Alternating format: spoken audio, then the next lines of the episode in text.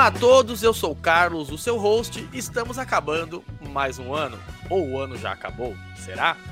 E nesse Yellow Talk Cast de retrospectivas, vamos falar um pouco sobre o ano de 2022. O que, que a cultura pop nos proporcionou? Quais foram as nossas melhores leituras, os eventos que a gente foi? Saímos da, de casa? Estamos prontos para 2023? O que, que a gente pode esperar desse ano de 2023 que vem com tudo aí, com um novo governo e novos aumentos nos preços dos quadrinhos, mais quadrinhos saindo, tá uma loucura. Mas para isso eu trouxe aqui uma equipe de peso, um time de guerreiros que sobreviveram ao ano de 2022 ou não, nunca saberemos.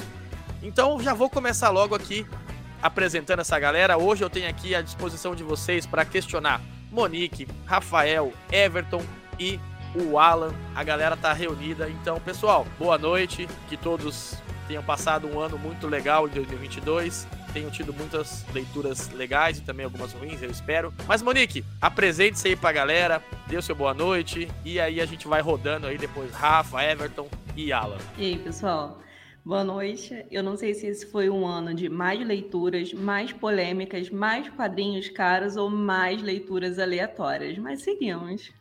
Saudações, pessoal. Bom, 2022, bom, ele pode prometer ou não, né? Depende muito do, do viés que você vai dar. Mas eu acredito que, de certa forma, tirando os valores, como o Monique bem mencionou, ele pode ter sido um bom ano devido ao volume de publicações e de eventos também que ocorreram, principalmente para quem reside na ou tem acesso na região do, do, do Sudeste. Olá, eu sou o Alan do HQs Pages e eu não fui nem convidado e nem pagando para CCXP. Eu adoro falar de quadrinhos e estou aqui com esses amigos para saber as opiniões dele e dar meus dois minutos de prosa baseado em vários nadas. E aí, eu sou o Everton do, da página Everton Betts e esses, esse ano eu acho que eu li mais quadrinhos do que nos últimos cinco anos, hein? Então eu li coisa pra caramba esse ano. Pô, eu fico até feliz em saber que alguém conseguiu ler bastante. Eu li também bastante quadrinhos esse ano, livros. Só fui na CCXP, como meu amigo Alan não conseguiu, mas eu fui. Não fui em todos os eventos, mas a galera aqui do Yellow teve a possibilidade, né? Conseguiram ir em vários eventos, desde GibCon, Butantan Feira da USP, qualquer outro que teve, me corrijam aí, mas teve o. o... Ah, Fuso Teve muitos, cara. Fuso, Fuso Energy, HQ em pauta. HQ em pauta, então teve muito muito evento para quem é, estava voltando aos, aos circuitos de eventos, né? E, pessoal, vou aproveitar e só dar um adendo aqui, né? A gente mencionou, a Rafa falou, Monique também, da questão dos preços, né? Eu acho que foi uma pauta muito discutida durante o ano de 2022, os aumentos no valor dos quadrinhos, principalmente aí é, as editoras, né? Já lançando quadrinhos aí na casa dos 600 reais, quadrinhos iniciando aí na casa dos 150. A gente vai debater um pouco sobre isso aqui, mas eu já queria saber de vocês, Monique, Nick, é, como você define sua relação com os quadrinhos no ano de 2022? O que, que você pode tirar de proveito desse, desse ano que passou? Não, acho que o melhor foi ter conseguido ler bastante, é, seja no físico, no digital, seja para gravar uma, uma live, um podcast, ou porque era uma leitura que eu quis muito fazer. Eu consegui, assim, separar temas que eu tinha interesse, ler um pouquinho de cada um desses, não de forma tão organizada, né? Até como eu brinquei no início, foi um ano até de leituras bem aleatórias, estava buscando algumas coisas novas para ler, experimentar, mas isso foi bom, me deu a oportunidade de conhecer novos autores, novas histórias e até dar o braço a torcer para algumas que eu não, não esperava que, que fosse gostar. Então, assim, o saldo foi, acho que foi bem mais positivo do que no último ano. É, e eu já tenho um grande planejamento bem extenso para o próximo ano depois desse, desse planejamento da Monique, eu acho que ela vai ler mais quadrinhos em 2023 do que ela leu em 2022, junto com 2021. Mas, Rafael, eu sei que você aqui é o cara que menos lê e mais faz vídeos e conteúdos. Como foi a sua relação em quadrinhos 2022? Foi boa, ruim, péssima, maravilhosa? Cara, é, eu não gosto muito de ler, entendeu? Eu gosto mais de assistir coisas e tal, é, assistir quadrinhos. Mas é, eu li bastante esse ano, a contragosto, claro, porque me obrigaram a ler quadrinhos. Mas a época que eu li mais ainda é, foi 2020 foi o, o, todo o tempo em que eu fiquei home office, 100% home office, que foi de março de 2020 né, até mais ou menos agosto de 2021. Esse daí, acho que essa época foi a que eu mais li quadrinho na minha vida toda, talvez até mais do que na infância e na adolescência, porque lá eu tinha o tempo, mas aí não tinha os materiais. E apesar de eu ter lido bastante em 2022, ainda não chega né, aos, aos anos anteriores. Muito bem, Rafa. Cara, em 2022 eu também li bastante coisa. Aos poucos a gente foi retomando as atividades presenciais e esse ritmo foi diminuindo, né? Mas com muitas opções e lançamento simultâneo, cara, acabou gerando muito hype para muita coisa junto e as discussões foram apenas momentâneas, né? Eu senti que em 2022 quadrinhos que para mim poderiam ter tido mais repercussão, quadrinhos excelentes, acabaram não sendo debatido, conversado ou indicado, que a gente está sempre preso numa eterna caverna do dragão, sempre na expectativa do próximo lançamento que está chegando. Isso me incomodou um pouquinho em 2022, a quantidade de coisa que está saindo ao mesmo tempo. Como dentro das minhas leituras, cara, eu não me planejei, tô pegando na estante o que tô com vontade de ler no momento e aquilo que vem chegando, né, cara, que são as novidades que você tem que ficar por dentro. Mas pretendo em 2023 me planejar melhor e já já eu conto para vocês como. É interessante falar sobre o volume de quadrinhos que está saindo, porque aumentou o volume de quadrinhos que está saindo, que nem a Pipoca hoje em dia lança muito mais quadrinhos hoje em dia do que lança há um tempo atrás, né? Com esse volume de quadrinhos saindo, também vi o preço também que haja bolsa para esse tipo de coisa, né? E falando sobre as minhas leituras, é, esse ano eu li muita coisa mesmo, tipo, coloquei muita coisa em dia do que eu tinha aqui na pilha aqui, tipo, coisas que eu tinha acumulado há muito tempo aqui e fui lendo tudo. E esse ano eu comecei a sair um pouco do super-herói e, tipo, sair do Marvel de si e tô outras coisas. Então, hoje em dia eu tô muito mais lendo quadrinho independente, quadrinho europeu e mangá. Mangá, tô lendo muito mangá também. Então, hoje em dia eu tô muito mais nisso e saí do, do Marvel DC porque deu uma enjoada nessas coisas brilhantemente a explanação dessa galera aí, mas eu queria fazer um adendo, depois eu deixo o Rafael complementar, porque ele já tá levantando o dedo aqui, Simone no ponto, me enchendo o saco. Cara, eu acho que eu li muito em 2022, mas eu estou com o Rafael nessa. 2021, para mim, é, foi um ano que eu li muito quadrinho. É, home office ajudou muito. É, essas questões também, como o Everton levantou, da produção, da quantidade de quadrinhos que saíram no ano de 2022, cara, é simplesmente é, é uma comédia de tanta coisa que saiu de quadrinho, de tanta coisa que a gente ficou perdida. A gente vai debater aqui as melhores leituras, os melhores quadrinhos e vamos debater também qual foi o quadrinho mais hypado que a gente acha que não deveria ter merecido esse hype. É, eu queria complementar uma fala do Alan, exatamente, a gente não tem tido tempo de desfrutar os quadrinhos. A gente vive nessa loucura de ler, posta, ler, posta, ler, posta. É, muita gente postando quadrinhos diferentes, muitos quadrinhos que a gente não conhece. A gente não desfruta um quadrinho como ele deveria ser. É, eu lembro muito de quando saía um single de uma cantora nos anos 90 e ficava o ano inteiro tocando a mesma música. Hoje é o que acontece com o quadrinho. Sai um quadrinho no começo do. Acontece o inverso, né? Sai um quadrinho Daqui a pouco já sai outro, você já esqueceu que aquele saiu, já tá com 40% de desconto, ninguém fala mais desse quadrinho e ele vai morrendo lá nas pilhas de leituras. Então, pessoal, é, a gente comentou, né, já das, das nossas relações com leitura. Eu vou só complementar. Eu li muito também, foi tipo Monique, aleatório. Saí lendo de tudo: mangá, quadrinho, europeu, nacional. É, e aí eu queria saber de vocês, na lata, assim, ó, não pode pensar. Qual foi o melhor quadrinho que vocês leram em 2022? Vou começar com o Alan. Ah, pra mim é fácil, cara. Sem dúvida, pra mim foi a série Criminal de Ed Brubaker, lançada aqui no Brasil pela Mino. É, ela tá replicando pra mim o sucesso que saiu lá na gringa, onde ela é considerada queridinha das críticas dos Estados Unidos. Sem pensar muito, Criminal, Ed Brubaker, editora Mino. Rafael, qual foi o melhor quadrinho que você leu em 2022? Sem pensar. Não vem com esse negocinho de fazer sua palestrinha aqui, não. Não, que isso, longe de mim palestra, fi. É, bom, por incrível que pareça, né, o, o meu preferido foi um, um, mangá, né, um conteúdo aí, um material asiático. Não foi Bonelli, nem europeu, nem outra nacionalidade, mas foi a música de Mary, ainda é, até dezembro, que é a data da gravação desse cast, ainda é o quadrinho, né, o, o vencedor, né, de 2022. Esse eu tenho guardado e lerei no ano de 2023. Everton, melhor leitura de 2022 para você? Olha, pra mim essa foi fácil responder, porque Boa Noite Pum Pum foi a melhor leitura desse ano e pra mim, eu acho que vai ser por muito tempo a melhor leitura da minha vida, que eu gostei demais do Boa Noite Pum Pum. É, Boa Noite Pum Pum do Inio Asano, que fez outros quadrinhos como é, Solanin, é, Nijiga Holographic e Cidade da Luz, que hoje em dia ele é o queridinho dos, dos leitores de mangás aqui do Brasil, né? Que toda editora quer lançar um, um, um, um Asano também, né? Concordo, eu li Boa Noite Pum Pum e recomendo demais. Monique, não venha fazer demagogia aqui nesse programa. Na lata, melhor leitura de 2022.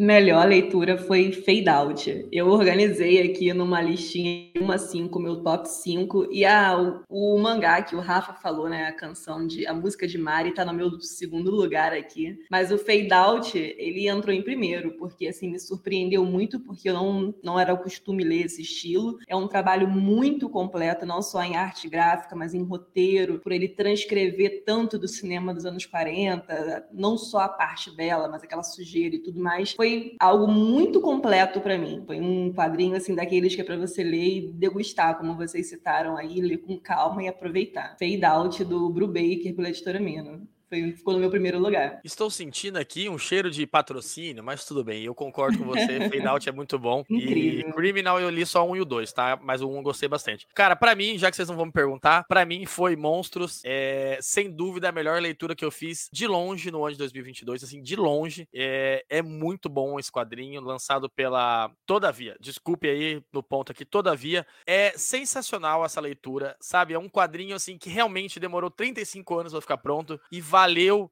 cada página, a degustação desse quadrinho, assim, é um dos quadrinhos que deveriam ter sido mais falado no ano de 2022 e ele não teve tanto destaque assim como deveria. Eu acho que faltou um pouco a galera conhecer mais também pelo preço que foi lançado, 149 reais. Ele não é um quadrinho tão chamativo. Eu acho que ele acaba pecando nisso. A editora é, poderia ter lançado um pouco mais barato esse quadrinho. Já tem gente comprando por 60 reais aí, então logo logo vocês vão ver um preço bom. Mas foi um quadrinho sensacional.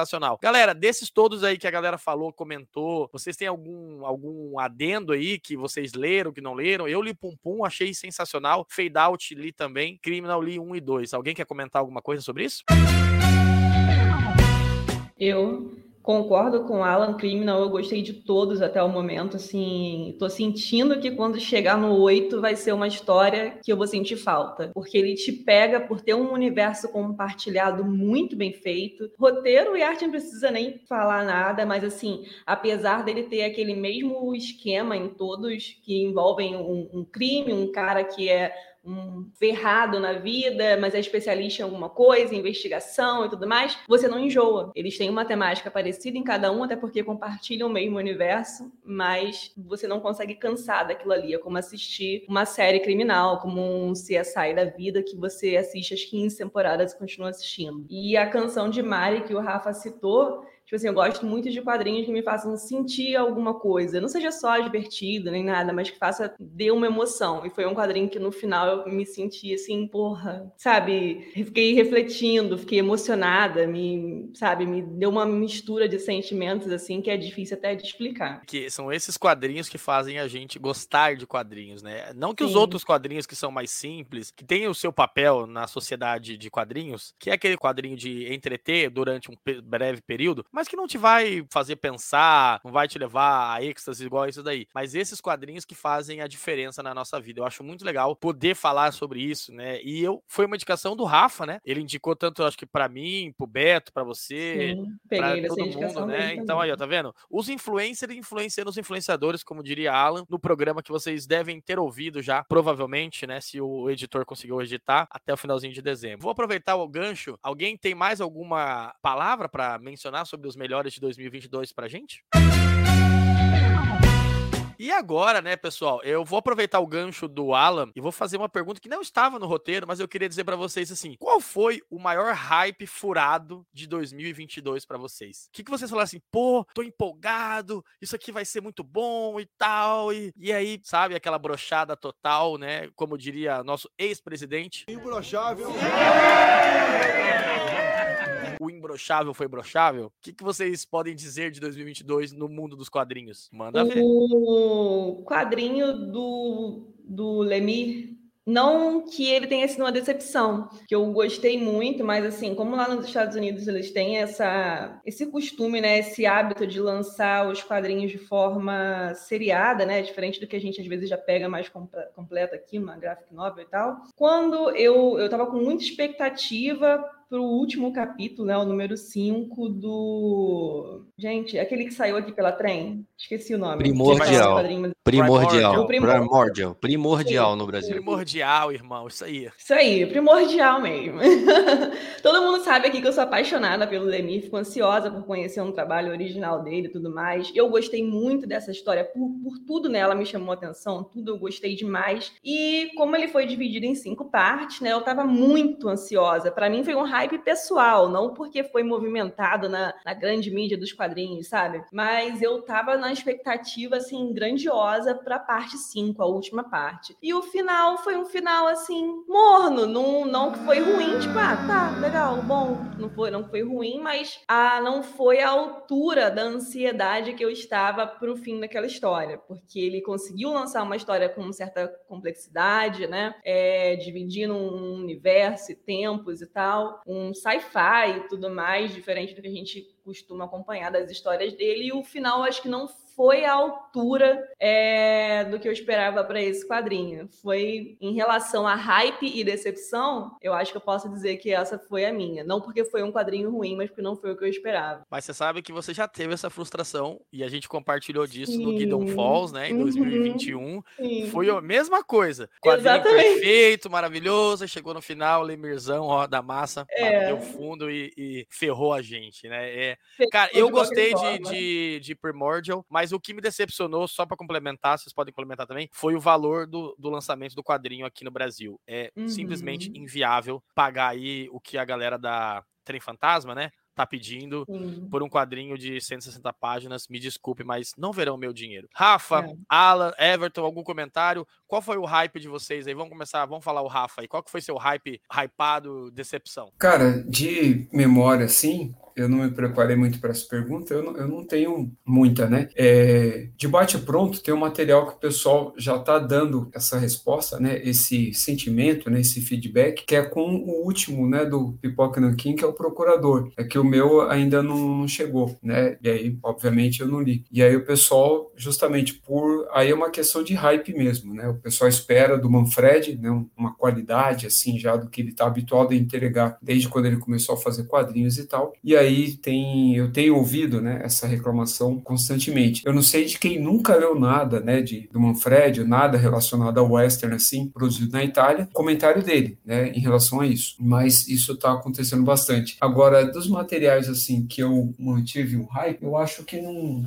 não tem tanta é, muito segredo assim, muitas decepções. Eu acho que o, as decepções foram mais do, do dos arcos, né, voltado de quadrinhos, né, do mainstream como super-herói mesmo. Só que nesse caso aí não é nenhuma surpresa, né? Você fica hypado, mas aí você sabe que no fundo a chance de decepção ela é maior. Só que eu vou colocar um aqui também de, de bate pronto agora da minha parte, e serve até como informação para a galera. É, o, o, material Disney que é lançado aqui na, no Brasil, ele é, é, publicado né, por duas editoras principais, que seria a Panini e a Futurama. O material da, da Futurama, ele procura é, centrar mais em publicações inéditas, né? Independente da época, não quer dizer que seja recente ou novo, mas ela foca mais em conteúdo inédito no Brasil. Já a Panini, ela trabalha mais com as republicações, mas ela também tem uma linha inédita, que é o material é, Disney produzido na França, né, que a gente chama aqui de franco-belga, que é quem produz esse material lá é a Glenar, ele, apesar do hype, né, de toda a qualidade envolvida, ele também pode até é, decepcionar alguns pelo hype, né, pelo valor cobrado, a quantidade de páginas, né,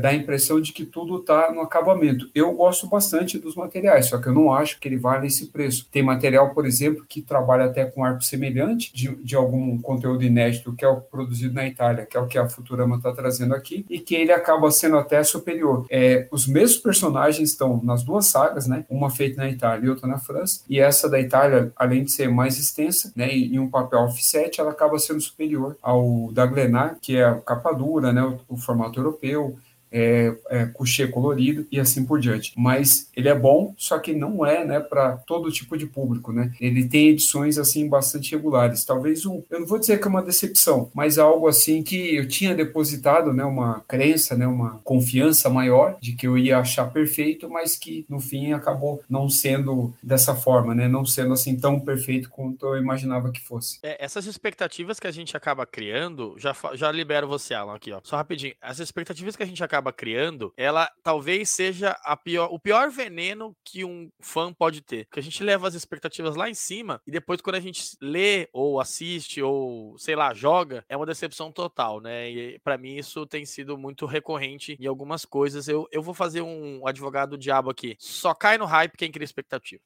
Então, cara, o que, que eu vou falar sobre decepções? Eu sempre fui fã dos quadrinhos da Image, né, cara? Dessa nova geração da Image, não do passado, que fique registrado para sempre no podcast. Mas eu fiquei bem decepcionado, cara, com o primeiro quadrinho de lançamento da Hyperion Comics, que era o Aventureiros, né? Que era do Matt Fraction e do Terry Dodson, né, cara? As promessas eram grandes, a promessa da editora em si era grande, né? O Levi, com toda a sua experiência e toda a preparação que ele fez para o mercado, prometia quadrinhos bons com preços acessíveis. E não sei se foi o momento, não sei se foi um erro na escolha dos títulos, né? Acabou isso não acontecendo. Então foi um quadrinho que eu coloquei bastante hype hype, sim, né? Divulguei bastante também. E na hora de ler, foi uma história mediana. Eu acho que pela experiência do, do Levi com quadrinhos, né, na Panini por tantos anos, deveria ter outros títulos que ele pudesse apostar, pelo menos para não queimar a largada, sabe? Para que a largada fosse feita de forma incontestável. E Aventureiros é uma boa história, mas não é uma história de estreia para uma editora que prometia tanto. É só um adendo rapidinho. Eu acho que o que aconteceu, Alan, é que o Matt Fraction ele tava no auge ali e ele tinha feito o Gavião Arqueiro. Então acho que o Levi também se de deixou se levar por essa ideia. E vou ser sincero com você, não é que é muito ruim, mas assim, como a gente não sabe o que, que vai acontecer. Nossa, é um... isso tudo vai entrar no cast, hein? Vai entrar. É um quadrinho assim que não,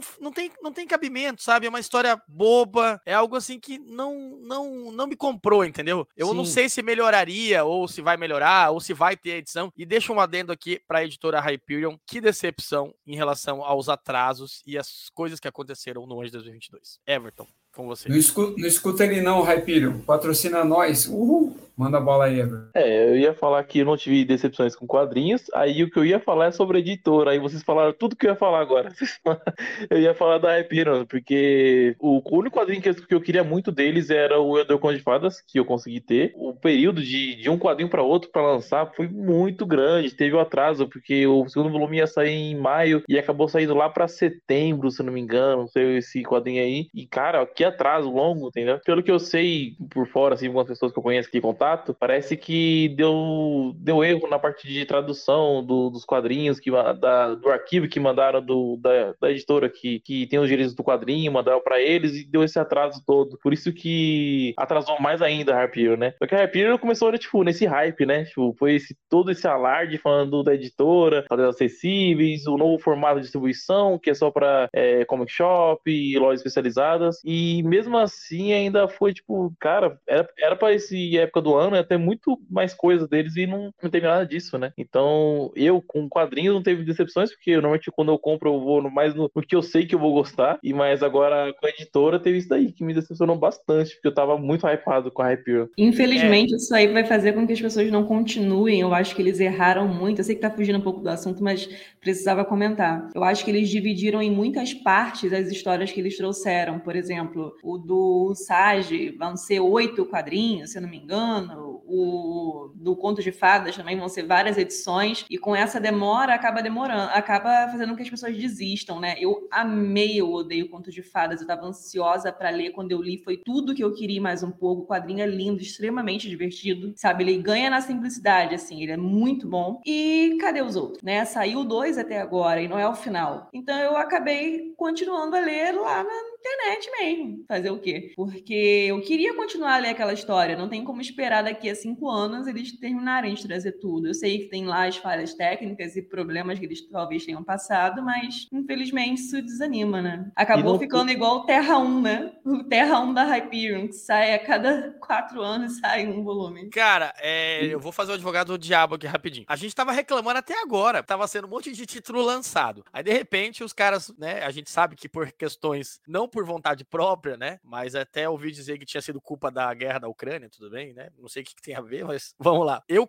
eu gostei por um lado que eles atrasaram, porque eu tava querendo comprar tudo. E aí, com esse atraso foi bom, mas eu eu, eu fazendo advogado do diabo pro teu lado, eu também acho que o Eu Odeio Conte Fadas foi a melhor publicação deles, e é muito ruim você querer ler alguma coisa e demorar muito. Então, só esse adendo rapidinho para você. No caso desse negócio de demora, é que como é uma editora nova e ela tem esse período longo para lançar um quadrinho, você não sabe se é, é proposital esse, esse atraso. Só que não foi porque disseram que ia ser maio e não foi em maio, né? Então você fica, você a empresa começou agora e já perde credibilidade, né? Porque ela chegou agora, tipo, pô, eu prometi aqui, mas eu não entreguei. E pô, que nem o, o acho que é o Isaac, se é o nome do quadrinho aí, do, do Samurai, são Isso, muito volumes. isso mesmo. São oito volumes. e pensa assim, nesse período todo, tipo, e se, não, e se a empresa quebrar? E se eles não lançarem tudo? E como é que fica o pessoal que tá na, na promessa, entendeu? Porque na primeira promessa eles quebraram, e já falharam na primeira promessa. E aí, como é que faz? Cadê a, a palavra deles, né? Lógico, vou- eles são uma empresa, tem, esse, tem as- os imprevistos, né? Mas quando você, come, quando você coleciona, a gente tem medo. Tipo, a Conrad no passado fez muito isso, de começar a lançar uma publicação e não terminar. A Pixel faz muito isso, de lançar um quadrinho e não, não termina de fechar a coleção. Então a gente, a gente é meio carente desse tipo de coisa, né? Então, eu vou jogar aqui porque só pra não ficar tão assim, né, massacrando a editora, não é o nosso intuito aqui. Eu acho que eles deveriam ter sido um pouco mais transparentes ou ter sido menos ambiciosos. Cara, começa devagarzinho, publica um, dois, vai devagar. Não precisa é, sair na loucuragem, né? Eles saíram aí fritando o cabeção, querendo publicar tudo e essa, esse novo modelo, abaixo o Amazon, abaixo o Amazon, mas tava no Shopee os, os quadrinhos. Então, foi ruim pra todo mundo. O que eu acho que decepciona a gente, né, no geral, é que são publicações legais, por exemplo, o Usad é muito legal, Único Eterno é isso, me corrijam, é uma publicação muito legal, o Conto de Fadas também, mas essa demora poderia ter sido melhor. Não, sim. Eu acho que eles me ganhariam novamente se fizessem uma reformulação, se for possível, né? Voltar atrás e de repente trazer um volume único dessas edições para que a gente consiga ler de uma vez. Eu nem me importaria em já ter o primeiro, o segundo e tal, de repente, de alguns. Bom, depois de a gente descer a lenha aqui em editora, falar mal de todo mundo, mentira, não falamos mal, volte duas casas, escute. A gente vai pro intervalo comercial voltamos para aí um bloco agora das maldades. Piores leituras, piores hype, o que de mais ruim aconteceu na nossa vida no universo dos quadrinhos em 2022. Toca o barco aí, Simone! Jaime, Sim, senhora. o menino está com sede e não temos laranjas. Mas ele vai adorar o tangue sabor laranja. Ele não merece. Quero mais! Jaime, Por isso, sempre tem o tangue. O melhor gostinho da fruta.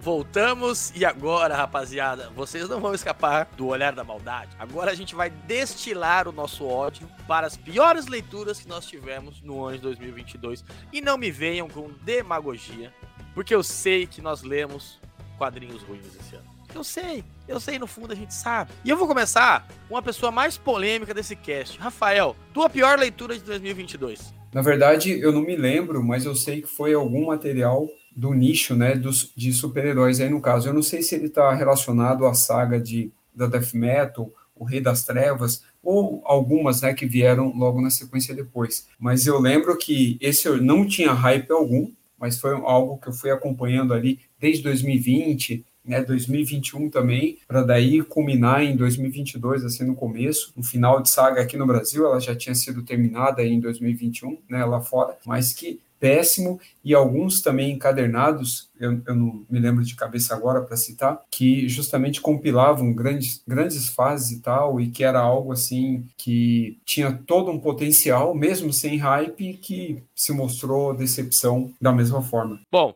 Rafael, eu acho que aqui a unanimidade vão ser os, os hominhos. Everton, qual foi sua pior leitura de 2022? Não venha com esse negócio de só ler quadrinho bom, tá? Não vem com- dar uma de Monique aqui, não. E, e se falar de text para me atingir, eu já te derrubo do chat agora, amigão. Não, os, os textos que eu li foi- todos foram, foram ok. Não vou, não vou colocar lá embaixo, não, ficar tranquilo. Mas eu, eu- no outro cast eu já falei que a pior leitura foi o Star Wars, mas eu não quero ficar falando nenhum quadrinho, né? É, eu tô numa leitura difícil pra mim, que é ler Bonnie, cara. Eu li o primeiro volume, tipo, fiquei anos do Bonnie ali, uns anos atrás eu peguei pra ler o primeiro volume, não terminei e ficou engavetado. Aí esse ano eu peguei, vou ler, vou pegar pra ler o Bonnie. Consegui terminar o primeiro volume, aí chegou no segundo, nossa, velho, é difícil ler Bonnie, cara. Parece que esse quadrinho não me pega nem ferrando, e todo mundo fala que é bom, que não sei o quê, mas não me pega esse quadrinho, sabe? Não me pega, eu não consigo ler ele e falar assim, nossa, que gostoso de ler ele. Ele tem uma pegada meio Disney, ele tem uma, uma- um humor, um timing de humor muito legal também, mas eu não sei o porquê, mas ele não me prende. Eu acho que é porque eu tenho outras coisas na pilha de leitura que eu quero deixar ele de lado pra ler outras coisas e ele não- eu não consigo terminar ele. E falar só um volume agora terminar e eu não consigo. Aí fica difícil. Em relação ao que o Everton falou, cara, do o, o Boni, ele é complicado mesmo, mas assim, ele só vai fazer sentido se você ler tudo na íntegra, né? Acho que são três tomos, né, que foram publicados aqui pela. Acho que começou pela Devir e terminou pela Intrínseca. Eu não lembro bem qual foi o rolo. Aqui saiu pra Todavia. O box que eu tenho é o Todavia. Todos os volumes, mas antes foi pela Devir, né? Os- a primeira vez. Putz, não vou saber não agora. viu? Cara, eu, eu não lembro, e eu tenho também tudo ele em versão digital. Ele vai fazer sentido. Só que mesmo assim, é, é mais pela arte e tal, pela inventividade do autor, mas ele é bastante hypado mesmo, né? Aqui no Brasil, e acho que até na gringa também. E aí a galera, quando lê, não entende por quê. Então, é assim, não dá, não dá para sair indicando, né? Óbvio, mas você tem que ler ele é, na íntegra e ele é caro, né? Se você comprar dessas editoras, ele é capa mole e caro. É como aquele do Shazam, eu eu esqueci o nome, o nome do autor Olha. agora, cara. Não sei o que, Smith, alguma coisa assim. Ele fez o Shazam também, que aí diziam que é. Putz, é a melhor adaptação e tal do personagem, porque daí é, é uma história né, infantil e tal. E aí eu li e não gostei, entendeu? Então é, é complicado mesmo. Eu acho o Boni, por exemplo, muito melhor do que o Shazam. Eu acho que o Bonnie entrou pra mim naquele negócio do hype, né? Tipo, todo mundo fala muito bem dele, que ele é super conceituado, ganhou vários prêmios. E você pega o quadrinho aqui, na, na contracapa tem uma, tem uma frase do Neil Gaiman também. Fiz, Nossa, que quadrinho sensacional, vou adorar isso aqui. Só que pra mim não foi tudo isso, entendeu? Não é esse- mar de rosa que todo mundo fala. E o preço dele, eu paguei no box, eu paguei bem baratinho. Acho que na época eu paguei 80 reais no box. Ah, então, ah, então o que você pegou é de encalhe, porque cada uma, de capa cartão, cada volume, né, dos três, de três, né, acho que custava isso, né, ele, pelo preço de capa. Então sempre foi caro. E aí eu fui pegando a- as versões digitais, porque eu pagava, tipo, R$ 9,90, algo assim e tal. E aí li pelo tablet mesmo, né, no, eu devo ter no, no aplicativo do Kindle. Mas é, é complicado mesmo, bicho, é só É para comentar. Muitas leituras ruins, com certeza. Alan, qual foi sua pior leitura de 2022? Tá, cara, primeiro eu tenho que pegar na mão aqui do Everton, segura na mão aqui, cara. Boni não é bacana, tá? Eu também concordo contigo. Pra gente, pra mim, pra você, pelo menos, a gente sabe que Boni não é bacana. Mas ah, eu acho que eu vou interpretar a minha decepção esse ano com quadrinhos, cara. É, infelizmente foi pela, pelo Usagi Yojimbo, da Hyperion. Cara, não é novidade pra ninguém que eu não curto histórias com animais antropomorfizados, né? Isso já me fez começar com o pé atrás. Mas como o hype era muito grande, ia sair série na Netflix, né, cara? Eu fiquei bem empolgado pra ler. E depois que eu li a história, cara, eu descobri o motivo de eu não gostar nem dele nem das Tartarugas Ninja, cara. Então, o Usagi Yojimbo, pra mim, foi a pior leitura de 2022. Não, eu vou cortar aqui na hora que você falou Tartaruga Ninjas. Simone, derruba Não, ele. aqui. não, ele só blasfemou aí. A, a- Não, o áudio, a fala dele Não. vai ser, já está Não, excluída. esse já. daí não dá. Não vai aparecer no teste. Deixa pra vir Não, a tarta- treta, a treta atrai like. Ele vai assim aparecer um Tartaruga extra Ninjas é muito e- bom, cara. e editado, assim, comigo e com o Carlos falando. Quando ele fala assim, ah, eu, aí aparece a voz a minha do Carlos falando, gostei de Yojimbo, aí depois eu gostei de Tartaruga Ninja, aí depois eu deixo o resto. Eu vou colocar no extra. Cara, eu mas sabia. Mas Eu Não, eu vou sabia fazer isso. Eu vou fazer Mas isso. assim, vamos é ser sinceros. Cara, é assim, vai. Todo mundo tem direito. Eu, eu gostei, sabe, do Jimbo, mas assim, eu concordo, não é uma, não é tudo aquilo que a galera fala, não é essa Coca-Cola toda, mas Tartaruga Ninjas, Alan. É um material desculpa. antigo também, Não, cara, Tartaruga Ninjas é muito bom, cara. Assim, sério, eu li o, os volumes que estão saindo pela Pokémon King, é muito bom, sabe? É uma coisa assim que eu gostei bastante, mas é, é de cada um, né? A gente brinca e tal, mas cada um tem, tem o, seu, o seu gosto, né? Eu acho que tem, talvez tenha muito relação à questão do, do hype, né? Porque a Hyperion, né? O nome já começa com hype. Ela criou toda essa atmosfera, falou que era uma publicação, que não sei o que e tal, vendeu tudo isso, e aí a gente vai ler. Não é tudo isso. É uma história legal, divertida, mas não é, não é tudo isso, sabe? Alguém quer comentar alguma coisa, tirando o Rafael que quer matar o Alan aqui? Eu, que eu sabia que o Alan ia falar isso, eu sempre acho mó graça, porque ele não gosta definitivamente desses personagens aí Antropo... Antro... Nem eu consigo falar essa merda mais de bichinho que fala e anda e foda-se. Mas, tipo assim, é... eu me amarrei nessa história, porque ela é... tem um, um contexto histórico muito bacana e tá ali graficamente como um bichinho bonitinho, fofinho, né? Então eu gosto quando eles me mesclam um pouquinho disso, né? Talvez até não fosse combinar, mas aquela esse estilo em preto e branco e tudo acabou trazendo uma ambientação bem legal. Talvez até funcionasse melhor se essa história não fosse é, desenhada dessa forma, né? A gente tivesse grandes samurais mesmo e tudo mais, como, como pessoas mas eu achei muito bacana e eu acho legal, assim, o Alan não, não gostar, assim, por, por esses motivos, tá? Assim, eu acho divertido. Era só cara, o, o não, Alan, não, ele lê hominho, cara. O Alan, é ele lê hominho e ele vem querer falar mal de Tartarugas Ninjas, cara. O Alan não, lê hominho, ele tá lendo o hominho. Não, vai, tá vamos ser, vamos ser justos também. Ser, eu prefiro ser essa metamorfose ambulante do que uma tartaruga metamorfoseada.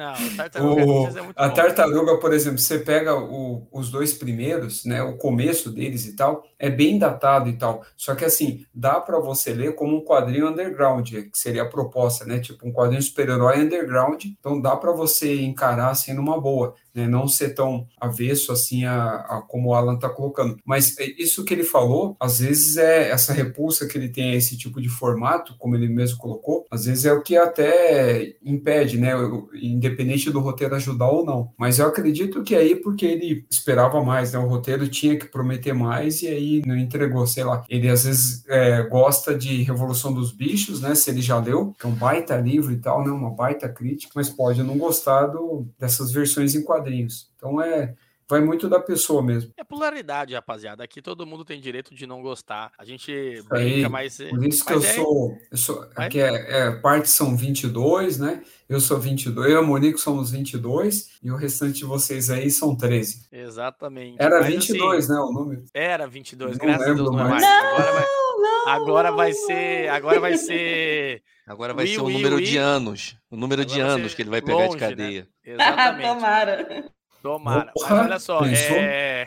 Já pensou? Não vai, né? Eu achei engraçado isso, porque aqui, olha só como a gente tem um, o, contraponto aqui, né? O Alan não gostou, eu e o Monique gostou. O Rafael defende, o Everton ficou calado. Monique, e para você? Qual foi a sua pior leitura de 2022? Agora, agora eu quero ver essa gibisfera tremer, porque Monique nunca, nunca gosta de um quadrinho, ela gosta de todos. Vamos ver qual que é a dela. É verdade. Eu acho até que por eu não ficar lendo muita coisa assim aleatória, eu sempre falo isso, eu acabo gostando muito das coisas que eu escolho bem a dedo, coisas que eu temas que eu sei que eu vou curtir e tudo mais. Então, mas esse ano teve algumas leituras que me incomodaram pelo final, até como eu citei aquele do, do, do Lemir, aconteceu um do James Chinion também, que é o The Closet, que eu tava muito ansiosa e realmente tem uma pegada muito boa, mas chega no final ele caga pra gente. Tipo, ah, não quis terminar, sabe? E mas teve um que eu realmente achei que não foi a minha cara e eu não gostei. E eu li, sei lá, recentemente, essa semana, eu acho, por esses dias, e eu pude dizer que, caraca, esse quadrinho eu não gostei não gostei de nada, eu acho. Que foi Uma Noite em Basel, do Fabrício Andrade. Por blasfêmia! Blasfêmia! Esse quadrinho é muito bom. Não, não gostei, assim, não foi para mim. Por quê? É, eu tinha lido alguns quadrinhos ali da, da Germana que tem esse tom até mais erótico e tudo mais, eles são super divertidos e tem uma coisa assim que eu me amarrei. E eu falei, porra, acho que eu iria gostar de ler esse tipo de quadrinho. Mas esse tem essa pegada.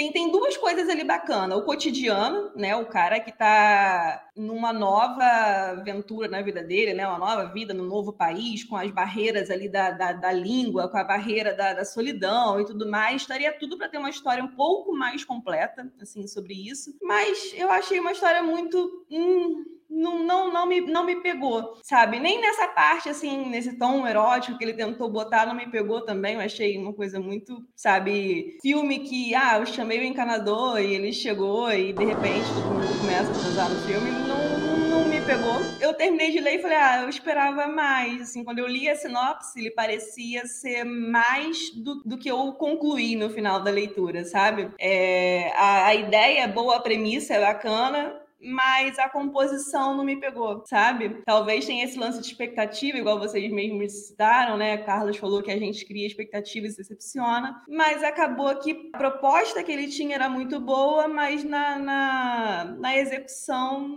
não, não conseguiu me pegar, sabe? Não, não foi pra mim, não curti. Cara, eu li esse quadrinho, acho que foi até indicação minha, desculpe, né, já que você não gostou.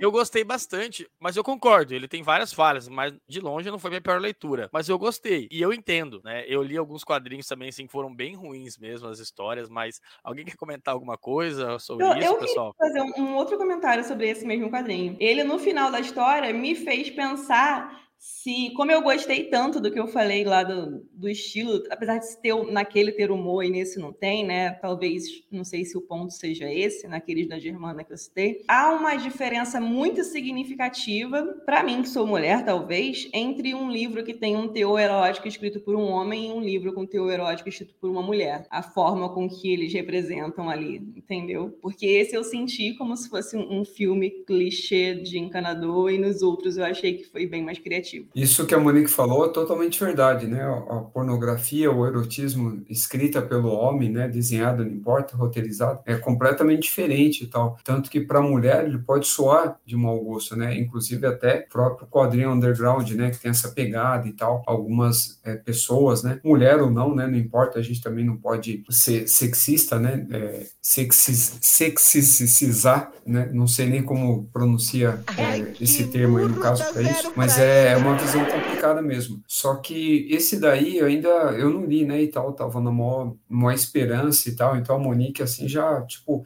ela não só queimou, mas depois ela voltou e continuou falando mais mal ainda. Então já, já matou a chance de leitura. E aí, terminando o cast aqui, eu vou lá na, na página do cara, lá no Instagram, e falar mal dele. Falar, é, não sei o que, você é um pornógrafo, não sei o que, é machista, e sei que, sei que lá. Que a Monique quiser que eu xingue lá, eu vou xingar ele. E eu, que te- não. Posso complementar essa é bom, fala? cara. Não, não, tô É, brincando. Eu senti que ele não foi machista. E se foi, talvez tenha, não tenha sido proposital. Porque a gente consegue sentir isso quando tá lendo. Tipo assim, pô, isso aqui é uma merda. Esse cara foi só machista e tal. Não foi o sentido. Acho que ele tentou fazer algo ali que, na visão dele, seria algo legal de se representar. Tanto que a personagem feminina era uma mulher mais poderosa. Ela, entre aspas, é que é, manda ali, né? Ela dá Uhum. uma série de, de apetrechos ali sexuais para ele e ela tal, assim, tem toda aquela coisa assim que dá a impressão de que, poxa, ela tá dominando aquela parada, mas a forma como ele representa é aquela forma de dominação da, da, da mulher de qualquer forma, né? Talvez se ela fosse tão poderosa assim na visão dele, ela teria, ele teria feito com que ela fosse a dominatrix ali, não ela pedir para ser é, sujeita tal e tudo mais. Entendi. E até no, no final ele dá uma explicação assim: ah, eu quis trazer algo melhor e botar a mulher num papel ah, assim, assado. Eu não lembro agora as palavras dele, né? Ah, o Desculpa autor até fala isso, isso. no fim. É, no final ele bota ele tanto que eu botei aquela mulher como sendo a CEO da empresa. Isso não deveria ser um problema. Não, cara, não é um problema. Tem um monte de mulher que é É, dona mas- do próprio negócio, que é CEO. Então ele fala isso como se ele tivesse feito assim algo. É, Poxa, então, olha mas só, botei essa mulher se como justificar CEO, já né? ficou complicado. Depois eu É, dar uma eu- olhada nisso, Sim, sim. isso até complica. E eu, tenho, eu tive a impressão de que ele não fez isso por, por mal, que ele não foi, não, não teve um ato machista, mas eu acho que é algo que acaba estando incluso na, na sociedade, né? Assim, mesmo que ele Sim. tivesse perceba algo tá estrutural. acontecendo. É algo estrutural, exatamente. Então, assim, tá. Pode falar, desculpa. é, eu tive uma, uma ideia de que seria algo mais, mais complexo, assim, que, como eu falei, ah, esse não vai ter humor e tem toda uma pegada de estar fora, de uma vida num outro lugar com pessoas diferentes. Como será que esse cara vai, vai se relacionar, né? Como que vai ser isso colocado aqui? E Uhum. acabou que eu achei que caiu num- numa mesmice que não, não acabou me, né, me agradando. Não foi tão complexo e interessante como eu achei que fosse ser, entendeu? Acabou Não. falando assim, Não, eu foi isso. entendi. Aí dá, aí dá a entender, ou melhor, a impressão que, na verdade, assim, ele não sabe se ele é ou não, ele acha que ele não é machista, ele pode ser, e ele tá meio que se arrumou, assim, mecanismos para se defender no próprio Hum. roteiro e tal. Pode ser. O, E eu gosto de conhecer au- autores diferentes, né? Então foi a primeira leitura que eu tive do Fabrício de Andrade. Aí me, não, não- nem me. Tipo, ah, não, já é um quadrinho que eu não vou resenhar. Para quê? Para criticar o cara e tal? Não, porque não é a minha intenção.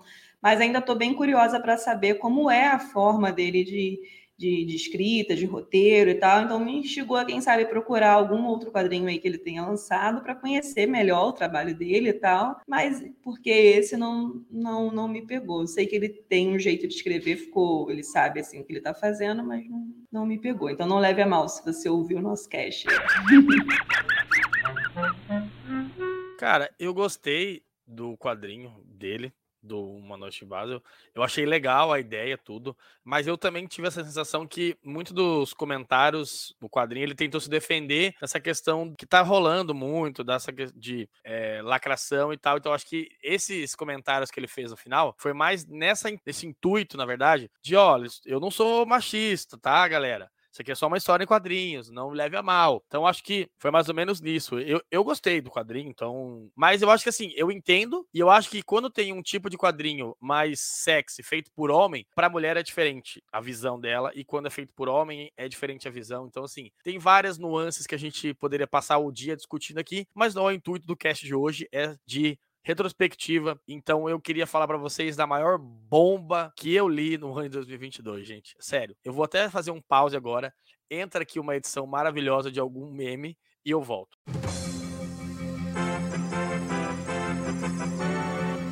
Cara, nunca leiam na vida de vocês Heróis Renascem. Jesus amado. Que Acredito nisso aí, quadrinho velho. ruim. Não Sério. nem falando nada. ah, velho. esse aí eu sabia, eu li, E- eu comecei a ler no online, depois eu até parei. Mas Não, eu sei não, como não. do Desde, desde o antigo, desde o passado do antigo já não prestava. Ia Não, prestar agora gente, eu, eu, eu falei assim: não, eu vou dar uma chance pra isso aqui. Fui lá, comprei os- as quatro edições. As histórias principais são legais, mas, velho, o resto, legais, tá? Tipo assim, eu tô sendo bem legal. O quadrinho é uma bosta, tá?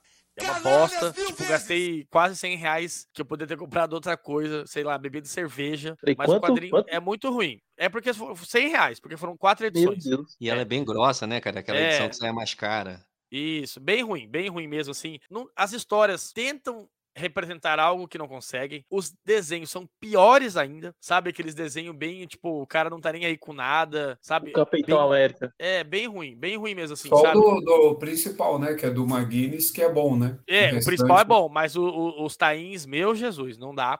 Não dá. Assim, a ideia era muito legal, sabe? Muito legal, uma, uma outra perspectiva dos heróis, etc. Mas não não não deu liga, sabe? Não casou, não, não tinha um enredo legal, as histórias eram muito soltas, não tinha tipo um, um- fio condutor. Era meio assim, vamos lá, vamos fazer isso aqui, ó, que é legal, sabe? Então eu me decepcionei muito, porque não que eu botava muita esperança, mas assim, eu não achava que ia ser tão ruim, sério. Poderia ser tipo, ok, mas é muito ruim sabe assim, é muito ruim mesmo, não gostei, achei bem bem ridículo. Isso já foi um dos pontos que começaram a me fazer a cortar alguns materiais que eu não, não ia comprar mais no ano de 2022. Comecei a focar mais em outros personagens porque ali foi simplesmente uma decepção total do conteúdo bem ruim mesmo. É tipo assim, é ruim, mas não tem como ficar pior, né? Só que você for levar, tipo, e tem como ficar pior, né? Claro que tem, aquele lá é péssimo, é o fundo do poço da Marvel, sério. É tipo de um nível assim, bem ruim, cara, assim. Não, não, não tenho o que falar, não, não dá pra comparar com qualquer outro quadrinho que a gente já leu de qualidade, assim, não, não chega nem aos pés. É nível zero, assim, de 1 a 10, menos 1. Chegar de olho, né? E eu, só pra você ter uma ideia, que eu li o, a, a principal, e aí eu li um tainho, o outro tá, tá lacrado lá. Eu não vou nem abrir, porque eu não vou nem perder meu tempo lendo aquilo lá. Sério. É muito ruim mesmo, assim. Mas chega de falar de leituras ruins, agora vamos falar de polêmicas, pessoal. Polêmicas, polêmicas, mais polêmicas. A Gibisfera foi recheada de várias polêmicas no ano de 2022. E eu resolvi trazer algumas que aconteceram para a gente debater aqui. Vou começar na CXP. Gente, o que foi aquele evento de polêmica? Várias tretas aconteceram, várias galeras reclamando do evento. Vamos falar especificamente dos quadrinhos. E eu já queria trazer aqui para vocês o que, que vocês acharam, quem foi no evento, né? Aqui só o Rafael e eu, mas muitos quadrinistas reclamaram do espaço, do barulho, da falta de divulgação, da concorrência, da falta de comida, etc, etc, etc e tal. Polêmicas de assédio com, com quadrinistas, várias, várias e várias polêmicas. É, isso pode manchar o evento para 2023? Alan, Everton e Monique, depois o Rafa complementa. Cara, não sei se pode manchar, né? Mas quem sentiu na pele lá, eu acho que pode falar melhor. Eu achei bom, cara, o retorno, né, da CCXP presencial, tava sentindo falta, é, tanto título lançado ao mesmo tempo, né? Fora as tretas, eu acho que o evento foi simbólico para a galera se juntar e comemorar lá a nossa nerdice, né? Já que a gente é nerd todos os dias. Mas não posso me furtar de dizer que acompanhei sim várias tretas e se eles não vão se queimar, eles precisam se reinventar. Decidir se eles são um evento é, de cultura pop e realizar o quadrinho separado ou num dia separado, algo. Eles vão ter que se reinventar, principalmente na questão dos quadrinhos é, sobre essa parte de polêmicas e dessa treta assim, pelo que eu vi foi mais, mais voltado pro pessoal do, dos artistas, né? Que eles estavam reclamando mais, pelo jeito, né? O que pode acontecer é de essa quantidade de artistas lá, de roteiristas, desenho, é, ilustradores e tudo mais, diminuir, porque eles vão achar que, pô, esse evento não é para mim, o pessoal não trata a gente bem, não tenho por que tá aqui, eu tô, tá sendo desgastante para mim pra cá. Então, essa parte do Art Zero pode ser que diminua e o evento continuar focado na cultura pop, porque é o que realmente vende, né? Se for para pensar, é o que realmente vende na CXP é o, a parte da cultura pop, né? Tipo, a parte de trazer artista de Hollywood, é, stand da Netflix, essas coisas. E isso é o que realmente atrai o pessoal. E, lógico, da minha parte da CXP, o que eu mais gosto do Art Zero, mas é triste, mas é realidade, né? Quadrinho é muito nichado ainda assim. Né? Exatamente. Eu acho que depois disso ficou claro que o foco ali não era quadrinhos, por mais que pra gente seja algo mágico, né? De ir lá, conhecer os artistas que nós gostamos, pegar quadrinhos, né? Independentes ou não. É, eu não fui, mas todos os relatos que eu ouvi foram quase unânimes, né? As reclamações foram quase as mesmas. Então, assim, é um evento que desprende muito dinheiro de quem vai participar, seja para expor ou seja para visitar. Então, assim, imagina artistas que saíram do Amazonas para estarem lá, sabe? Pagar uma mesa, passagem, excesso de peso na bagagem, tudo mais, e passar por certas dificuldades. Então, assim, é complicado. Talvez realmente acabe levando alguns artistas a optarem por eventos menores, mas que sejam focados exclusivamente para quadrinhos, sabendo que eles vão ter provavelmente uma aclamação assim melhor, não, não só do público, porque eu acho que em relação ao público eles não devem ter tido tantos problemas assim, mas em relação à estrutura do evento que vai se importar com eles, que eu notei assim ah, eles trouxeram atores, né, e atrizes de fora do país, daqui também e tal. E isso foi o esquema central do evento, né? Tinha um palco gigantesco para isso, entrevistas, e eles transmitiram tudo isso ao vivo. Mas para o nosso nicho, né, digamos assim, de quadrinhos, eu não notei essa divulgação toda, sabe? É, tinham trocentas fotos do Keanu Reeves, beleza, justificável. Mas eu fui procurar é, foto de um painel painel é, onde as meninas foram falar sobre quadrinhos, né? Sobre mulheres, é, cultura pop em geral no universo feminino. E eu não tava achando fotos delas no painel. Tipo assim, não teve uma foto oficial que o evento não poderia ter tirado, nem que fosse só uma desse painel. Então, assim, não teve. É, não, não, deram importância para todo mundo de, de forma igualitária. Então, isso é muito ruim. Eu fiquei aqui tentando ver o que estava acontecendo no evento para fazer textos para o site voltados para o universo peças de quadrinho e cadê as informações oficiais do próprio site sobre o, os quadrinhos, sobre os quadrinistas, sobre o que estava sendo lançado? Isso eles não estavam fazendo essa divulgação em tempo real da mesma forma que eles estavam fazendo sobre os outros temas. A gente tinha que procurar nos perfis individuais daquelas pessoas o que elas estavam fazendo e o que estava acontecendo. Então, assim, fica claro que a estrutura do evento em si não está nem um pouco aí para o mundo dos quadrinhos, sabe? Então, assim, o foco deles é cultura pop em geral, como os rapazes disseram mesmo muito bem, que é o que dá dinheiro, que você consegue levar um público muito mais diversificado, muito maior lá para dentro, que tem vários interesses, mas realmente não é todo mundo que gosta de quadrinhos, então não é a importância que eles vão dar. E todos esses relatos me fez pensar, será que vale a pena ir à CCXP para visitar ou escolher um outro evento que seja focado só em quadrinhos e que talvez eu vá me divertir um pouco mais, sabe? É, eu vou fazer um relato aqui, pessoal, bem de quem foi. Eu fui dois dias, o Rafael foi um, depois ele vai complementar. Sobre o Arthurs Valley, ou vários artistas, whatever como diriam os americanos. Cara, o que eu senti? Tinha uma diversidade muito grande de artistas, tinha. O que, que eu senti falta? Não tinha uma divulgação no site explicando ou mostrando quais eram os quadrinhos da galera, o que você poderia levar para assinar. Por exemplo, acho que isso seria interessante para quem tá indo. Pô, às vezes o cara não quer gastar, mas o cara tem o quadrinho em casa, ele quer ir lá trocar uma ideia, ele pode levar o quadrinho, mas ele tem, pô, eu, eu tive que imprimir as folhas, procurar, selecionar filas quilométricas para tudo no, no, no Arts Valley, sabe? Bem ruim a organização do, dos quadrinistas, assim, foi legal, tinha mais espaço, mas é, eu acho que faltou uma divulgação maior para os artistas, eles poderem é, divulgar no site os quadrinhos que eles já tinham produzidos, os quadrinhos que eles iam levar, é, que dia que eles iam instalar, qual o valor dos quadrinhos. Você chegava lá, tipo assim, beleza, é, os internacionais era dinheiro ou PayPal? Porra, os caras estão no Brasil, velho. A long way from home. This is Brasil.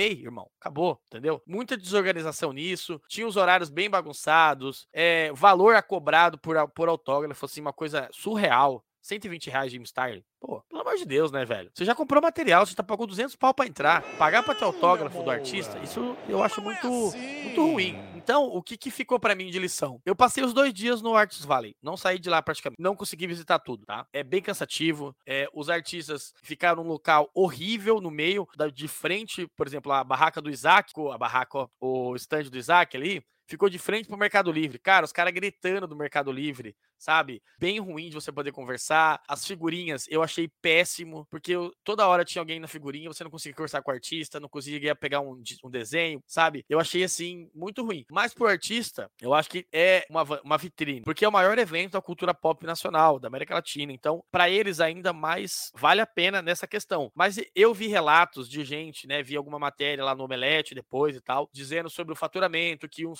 faturaram muito, outros faturaram pouco, que para alguns não valeu a pena. Então, assim, tem várias ponderações. E quanto à questão do evento, e eu acho que sobre isso tem eventos mais interessantes, por exemplo, a FIC, eu acho que é mais legal de ir, mas ela não tem tanta representatividade. Ela não vai trazer um Jim Starlin, um Mark Wade, né, um Dan Moura, etc. Mas ela vai trazer artistas nacionais, artistas mais underground ou europeus, que foi uma coisa que eu gostei esse ano. Tinha muitas opções de artistas europeus que fugiam um pouco do nicho super-herói. É, Rafael, você que foi lá também, qual que é a sua opinião sobre isso? Em relação ao evento, né, como os colegas colocaram, mesmo os que não participaram, né, diretamente eu falo, não estava em loco ali no evento, é para quadrinho, para quem quer exclusivamente quadrinho, aqui no Sudeste, aqui em São Paulo especificamente, há outros melhores, realmente, tá? Mas agora, se você quer autógrafo de celebridade do universo dos quadrinhos, aí ainda não tem algo que supere, eu não vou nem falar que é algo melhor, mas algo que supere a CCXP, que na verdade é, ela nem se chama mais de Comic Con, né? A gente acha que nem chegou a abordar isso também. O enfoque agora é muito maior no entretenimento em si do que em algum nicho ou em alguma arte específica, né? Como no caso dos quadrinhos. Mas a vantagem é, como o Carlos mencionou, primeiro, trazer artistas, né, do mainstream, mas não só estadunidense, né? Não só ali da, da América, né, como um todo, mas artistas europeus, da Itália e outras regiões também. E a gente teve agora a versão a maior de todas, né, do do Vale, do Artis Valleys, né? Por isso do nome também, em vez de Alley agora ser chamado de Valleys também, pelo tamanho, né? Pela ampliação. Só que a logística, né? Dos espaços também ela ficou um pouco complicada, apesar do, do espaço maior e que ela permitia você transitar ali livremente, ela encheu, só que não encheu como os outros espaços, né? Os, os palcos e assim por diante. Então, é, isso é algo até positivo. Só que o valor realmente cobrado ali dos expositores era algo até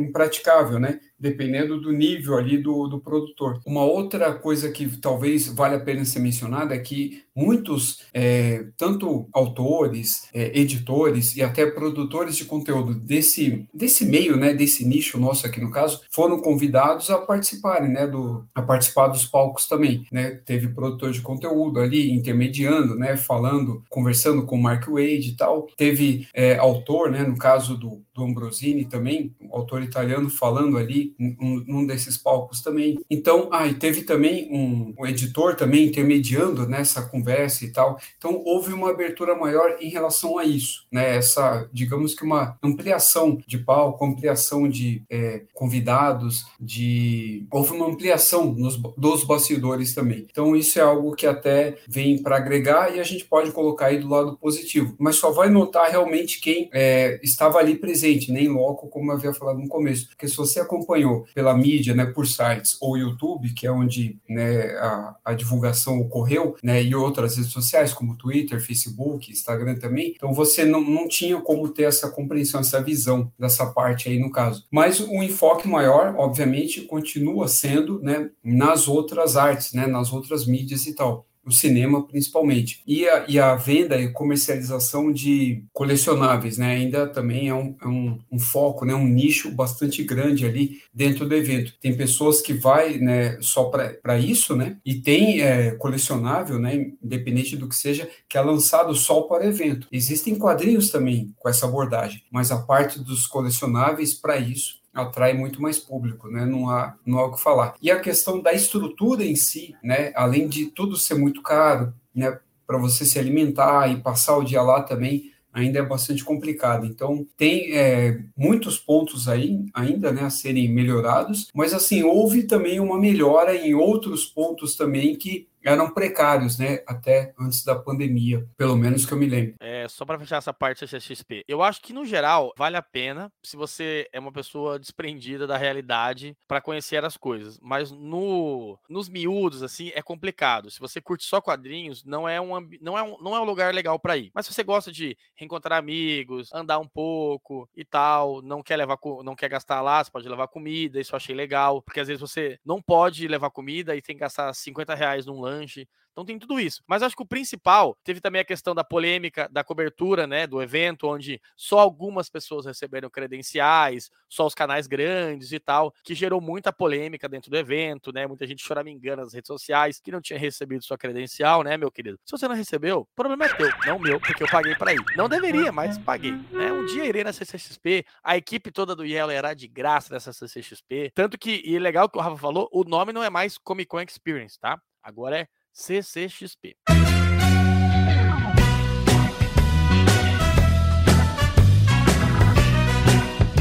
E aí, em relação às polêmicas e eventos, etc., tivemos aí também a polêmica dos vários aumentos nos preços dos quadrinhos, onde subiu tuitaço, etc. O que vocês acharam sobre esses aumentos constantes no ano de 2022? Teve, cara, teve aumento toda semana. A gente está participando de um experimento social onde as editoras querem é, ver o poder de aguentamento do leitor de quadrinhos. Eles vão elevar até o preço máximo do, do produto, eu acho, né, cara, para tentar obter o máximo de lucro num mercado muito nichado. Com esse tanto de lançamento, com esses preços nas alturas, eles, para mim, na minha humilde opinião, eles estão tentando trabalhar produtos de luxo para vender um ticket cada vez mais alto por venda. Só pode ser isso. Então, é bem isso mesmo que você falou, Alan. É, virou artigo de luxo. É, é, não é, o quadrinho hoje é para leitura, é para colecionador. Então tem esse negócio de quadrinho é para ficar bonito na estante, tem que ter uma boa uma lombada bonita. E às vezes até o quadrinho que não é tão bonito ainda tá caro também. Tipo, Panini que tá aí para falar essas coisas, né? Canalhas! Canalhas! Canalhas mil vezes! Até porque ela pega só o mainstream, né? Então ela sempre vai ter algo que vai mais encarecido ali também, né? Lógico, a gente fala que quanto maior a tiragem, menor o preço. Só que com a Panini não funciona isso daí, né? Cara, é, hoje em dia tá tão difícil pegar quadrinho. Tirando algumas editoras que nem a Nemo, né, faz um, um, quadrinho mais em conta. Tem outras editoras que a gente conhece, que nem a Ultimato do Bacon, que tá um quadrinho mais em conta também. Mas tem outras editoras que nem a própria Script. Eu, eu tenho coisas que eu quero comprar deles, só que o preço deles ainda tá um pouco salgado ainda, né? Mas a gente vai. É, só vou complementar, Everton, né? rapidinho. Ah, Nemo. Eu ia complementar primeiro, canal. Então tá, mas a, a, Nemo não é tão barata assim, não, os quadrinhos deles, viu? Já, só pra avisar. Já foi mais barato. Já tá é, no preço que bem... saiu, ela deu uma encarecida mesmo. Tipo, deu, o último deu. que eu comprei foi o, a adoção. Eu paguei 80 reais na, na, na loja Monstra. Pô, comparado dos que eu pegava antes, que eu pagava 40 reais, 30. Agora, tipo, já aumentou mais o preço, né? E continua o mesmo formato, né? Capa cartão, né? Eu só pego em Feira do Livro, o Festa do Livro, né? Do, da Nemo. Aí eu pago sempre com 50, porque não dá, não. É tudo de 80 para cima mesmo. O, voltando aí ao comentário do Everton, eu até falei no meio, sem querer, achei que ele tinha encerrado. É, quem tocou essa questão do, da exclusividade até aumento de preço foi a Panini, né? Ela colocou capas variantes assim para o evento. Tudo bem que é meio que uma tradição, né? Mais ou menos, só que com o valor da variante, né? Mais caro e tal. E meio que rolou um tipo de piada interna assim, né? Entre expositores do evento, que a Panini começou ali com 5%, e aí no último dia ela mudou, ela foi aumentando e tal, e aí de, dependendo da repercussão, ou é esse era o plano dela mesmo, a gente não, não teria como afirmar agora, e ela terminou no domingo, se eu não me engano, com 20% aí de desconto, né, do, do acervo dela. Aí, graças a esse descontão, muitas pessoas foram comprando ali o ônibus do Superman, que era um dos artigos que estavam ali, que haviam sido lançados lançado no evento, né? Ele não esteve em nenhum outro lugar além daquele evento, né? Inicialmente. É, esse ônibus do Superman aí vai gerar muita polêmica que eu já vi por 440 né? Então já tá baixando, logo logo tá trezentinhos ali na Amazon, aí já começa a galera pipocar. É, mas essas questões dos aumentos, Monique, você quer complementar? Quero sim. É, aumento de tudo, né? A gente sempre fala que vai ter, não tem como, porque passa o ano, tudo aumenta, beleza. Mas acaba, infelizmente, né? Quando a gente toca no quesito quadrinho, acaba sempre virando algo muito polêmico, porque diversos nichos assim discordam ou concordam entre si. As editoras ficam chateadas porque elas falam que ah, é, é o nosso trabalho, né? Tem um custo, tem funcionários, tem o papel e não sei o quê. Tem pessoas que falam, ah, mas se o quadrinho não, não é então para qualquer um, né? Então não, não compre quadrinhos e tal. Tem, tem, tem muitos, muitos assuntos assim que rodeiam isso e é algo que me chateia muito, porque assim, quadrinho, assim como um livro, como qualquer outra coisa, é um meio de cultura por mais que muita gente discorde. E eu acho que a gente deveria pregar para que esse meio de cultura, de leitura, principalmente num país onde o nosso, onde pessoas ainda leem muito pouco, que ele fosse acessível. Sabe, eu já ouvi comentários assim: "Ah, o problema é que as pessoas estão associando o quadrinho sendo saudosistas da época do gibizinho da, da Abril que pagava centavos para comprar". Não, cara, não é isso. A gente não pode normalizar que um quadrinho custe 100 reais, por mais que nacionalmente tudo vai aumentar de preço, que tenha toda a questão econômica e tudo mais. É, é cultura, é leitura, e a gente precisa fazer com que ela seja acessível sim. Então, ela ter virado um artigo de luxo, de colecionadores e tal, acaba indo para um modo de status, né? É legal eu comprar um quadrinho caro e exibir, dizer que eu comprei, que eu li, e tipo, eu posso e você não pode, e aceite isso, não compre, compre só o que você pode. Mas isso é separar pessoas, é segregar, sabe? É fazer com que as pessoas se afastem cada vez mais do mundo da leitura, livros e quadrinhos em geral. Eu acho que hoje um quadrinho está até mais caro do que um livro. Então, assim, eu, eu acho, na minha opinião, é inaceitável você fazer com que a cultura e a leitura seja inacessível para tantas pessoas, assim, tendo em consideração que hoje um jovem ganha pouco, a não sei que ele seja especialista em alguma coisa, seja um doutor, como os nossos amigos aqui, a maioria dos jovens ganha um pouco, gente. O salário do brasileiro comum não é, sabe, cinco salários mínimos. Então a gente tem que fazer com que a cultura seja acessível para todo mundo. Hoje as crianças não leem tantos quadrinhos como liam na nossa época, a não ser que os pais sejam leitores, assim como eu sou, o Alan, que é pai também é, e que a gente vá passar essa cultura de leitura para os nossos filhos, mas hoje em dia a, as crianças não vão em banca mais, ou mesmo que seja na Amazon, onde é mais barata, com frete grátis, e compram um quadrinho, porque não é acessível. Então, assim, eu acho que é inaceitável segregar tantas pessoas assim. É o que mais me incomoda nesse tema que volta e meia vai vir aí à, à frente, né? Vai vir a debate, mas é o que mais me incomoda. Prática E- interessante que não teve mais, quadrinhos da MSP, eles lançavam tanto o capa cartão quanto capa dura. E tinha a diferença de preço, né? O capa dura era mais caro e o capa cartão era mais barato. Talvez se fizesse algo desse tipo hoje em dia com os quadrinhos, tivesse, pô, tem uma versão, uma versão mais luxuosa e tem uma versão mais simplificada aqui, que é mais para quem quer ler mesmo, né? Poderia ser assim uma forma de mercado é, acabar democratizando um pouco mais esses quadrinhos deles, né? Mais ou menos, porque você vê que hoje ainda os quadrinhos capa cartão, mesmo aqueles que não são uma edição tão luxuosas, elas são caras. Quantas vezes a gente já, já passou aí por um lançamento desse ano, não vou lembrar de cabeça agora algum, que é capa cartão e que estava custando aí 80, 100 reais sendo capa cartão. Vou dar um exemplo pra Entendeu? vocês. O Monstros é capa cartão e custa 149 reais o preço de capa. Então, Então. não, não, não é. Lembra? Não é, não é capa, tá? É a editora que cobra o preço que ela deve cobrar, entendeu? Isso acaba afastando a Sim, galera. E as pessoas estão normalizando isso. Os próprios leitores estão normalizando isso. E isso é um problema, porque as pessoas se põem num patamar onde eu posso comprar, então não preciso me preocupar isso- com isso. E elas tornam esse debate como se fosse um mimimi geral. E eu acho isso muito preocupante, porque a gente está segregando quem consegue ler e quem não consegue, sabe? E outra, vou é. mais a fundo ainda, que às vezes essa galera que, que fica fazendo essa segregação nem lê o quadrinho. Só compra lá o busão do Superman de 2 mil reais, sei lá, 600 reais, pra deixar na, na estante guardado bonitinho. Leitura tem que ser acessível, gente. Para de normalizar isso aí, que não é bonito em nada.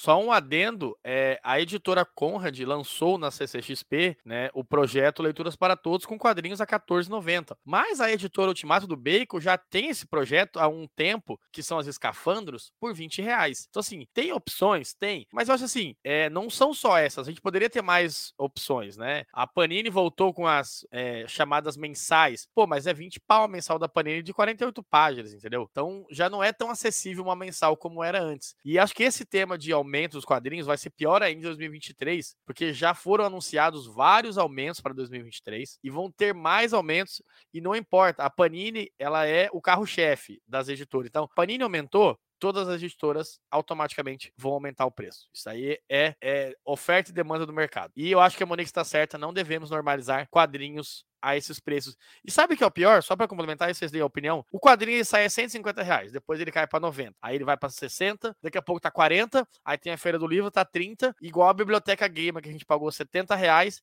e tava dando, os caras tava dando praticamente por 9 reais. E eu fiquei puto da vida por causa disso daí. Alguém tem alguma coisa para dizer sobre isso? Ai, que burro, dá zero pra ele.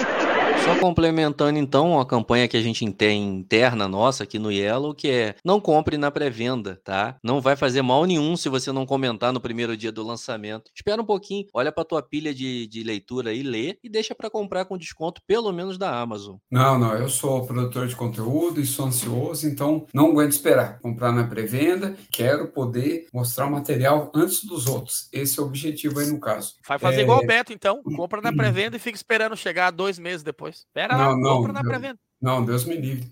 É, eu tive sorte, né? É um azar, mas mais pro lado da sorte, que você fez a postagem lá daquele tweet lá do, do, do autor falando do Universo Fantástico. Você vê que sem ele citar, eu já saquei quem era, hein? Aí eu já, na primeira dica, você já me confirmou. É, eu não sei se falava no meio do texto lá, mas assim, eu não, eu não vi nomes citados lá, mas eu já, já entendi de quem estava falando. Sim, ele comentou o nome da editora, o nome do produtor, tudo. Ah, tá. Então eu vi o começo, acho que eu não vi todas as falas. E aí o, eu, eu, eu ajudei, no caso, um projeto, ela só é, trabalha com um projeto nacional, né? Assim como a Ultimato e a Guará faz, por exemplo. E aí ele, eu ajudei lá a financiar e tal, mas só a versão digital. Aí eu paguei pouco, 18, 20 reais, algo assim. E o negócio tá dois anos já, entendeu? Só que aí quem ajudou a, a, financiar a edição física, que vem com um monte de brinde, inclusive álbum de figurinha, com todas as figurinhas já e tal, pagou ali, tipo, acho que 80, 90, né? Quase 100 reais. Isso em 2020 ainda, começo de 2021, já nem lembro mais. E a, a começo de 2021, acho que é isso. E aí, para você ver como, como é complicado. Só que assim, tem é, não aí não só relacionado a quadrinhos e livros, tá? Tem, por exemplo, aquela, aquele segmento que sofre até mais do que o nosso, que é o de filmes em mídia física, sabe? DVDs e tal, Blu-rays, eles sofrem mais do que a gente. Eles, no caso, é, precisam desse valor da pré-venda justamente que é para manter. Primeiro que é para ajudar a pagar o valor do custo, para daí sim, né? Depois ele começar a lucrar. Porque se não há pré-venda, então ele garante todo o valor do custo e aí depois tem que esperar vir alguma coisa relacionada ao lucro aí no caso. Aí muitas acabam diminuindo a tiragem e aí encarece o produto nas próximas vendas ou desistindo mesmo, saindo do mercado. Então, no, no caso a pré-venda é importante porque pelo menos ela paga o processo, né? Vamos pegar editoras menores como a J Braga Comunicação, a editora 85, Saicam e outras aí no caso, né? Selos, editoras. Elas usam no caso a pré-venda para pagar a impressão. Elas entram com dinheiro ali, né, adiantado e tal, ou pelo menos metade, paga a impressão, e o valor da pré-venda, né, que viria depois pelo Catarse e tal, ele vem para cobrir, né, o valor, caso houve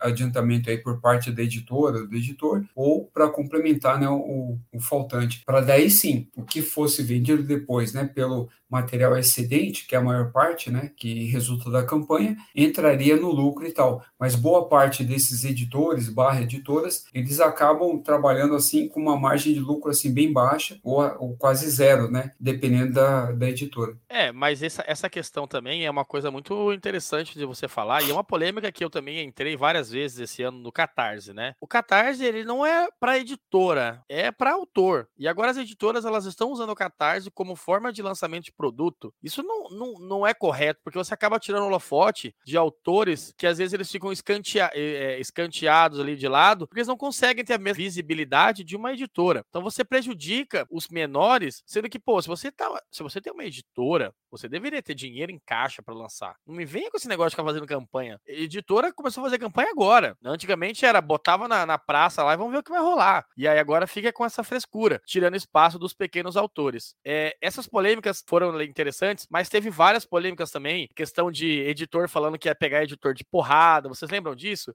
Daquela editora QS Comics, tá? Ela não me mandou quadrinho, nunca vai me mandar, então eu queria deixar aqui meu registro que essa polêmica foi uma das mais legais que rolou na Gibisfera. Vocês chegaram a acompanhar essa?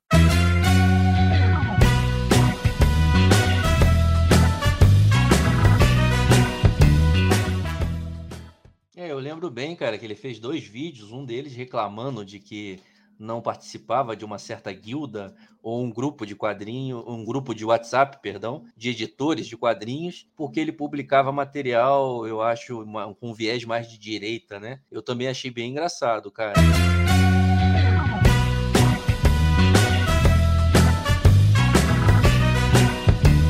Aproveitando isso daí, essa deixa, a treta que rolou nesse, nesse na gibisfera dos, dos tradutores cobrando é, uma representatividade nas nossas resenhas. O que, que, vocês acharam sobre isso? Eu quero saber do Alan, porque ele participou do podcast lá com o pessoal, e eu quero ouvir a opinião dele primeiro. Então, a gente teve a polêmica, né, de vários tradutores é, entrando em resenhas, né, cobrando a serem mencionados ou cobrando créditos pelo trabalho de tradução de uma forma não tão cordial e não tão orgânica e parceira como a rede social exige, né? Isso gerou até um programa do Nota dos Tradutores, onde a gente tem três tradutores bem conhecidos da Gibisfera que tem esse podcast, né? E foi bem bacana porque lá a gente debateu e conversou sobre isso, que é uma via de mão dupla, né, cara? Do mesmo jeito que nós somos divulgadores, micro-influenciadores, podemos chamar assim, eu usei um termo bacana lá que eu disse que nós somos formiguinhas, mas com megafone. A gente fala para uma galera interessante, uma galera que tá querendo consumir o quadrinho e não vê só a caixa sendo aberta. E foi interessante o papo por isso, porque a, ah, nós somos divulgadores, mas eles são de certa forma,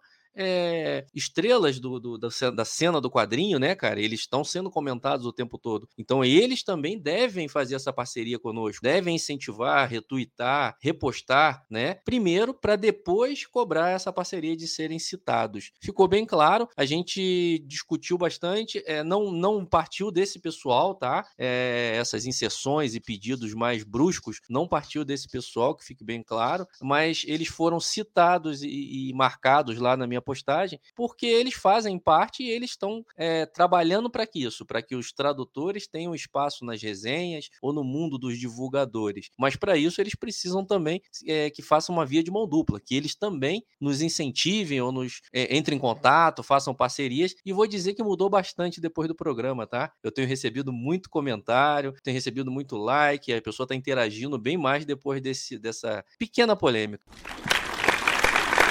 Acabou que a gente que fez uma retrospectiva de polêmicas sem querer aqui, né? Mas eu queria até dizer que esse foi um assunto que me incomodou muito, assim. Eu entendi o ponto, até ouvindo o cast que o Alan participou, que sobre essa questão da invisibilidade, né? E até que é algo que eles, eles né, do, do cast, cobram com certas gentileza ou indiretamente, né, dizendo que participaram e que eles exercem essa questão da, da parceria, né, ser uma via de mão dupla, né, de compartilhar a resenha da pessoa e tudo mais, mas a gente tem que conseguir fazer uma separação disso aí. Por exemplo, é, mesmo sendo micro-influenciadores ou não, o nosso maior objetivo de todos aqui né, nesse grupo, né, e de pessoas que interagem conosco em outros grupos que nós participamos, o nosso maior objetivo em uma resenha, deixar isso bem claro aqui para qualquer pessoa que estiver ouvindo a gente e acompanhe as nossas postagens, é dizer o que aquela leitura passou pra gente, sabe? Que sentimento foi? Poxa, eu, eu ri muito, eu dei gargalhadas, que leitura leve, rápida e gostosa. Nossa, que complexidade, nossa, que emoção emoção, eu chorei, eu leio e tal. A gente quer passar como nós nos sentimos ali. A gente não quer fazer uma sinopse genérica, sabe? É, dizer uma brevemente do que se trata o quadrinho, colocar lá a metragem nele, ah, o quadrinho é 20 por, por 15, é, tem 300 páginas, folha de não sei o que, pólen, ela é amarela, leve ao toque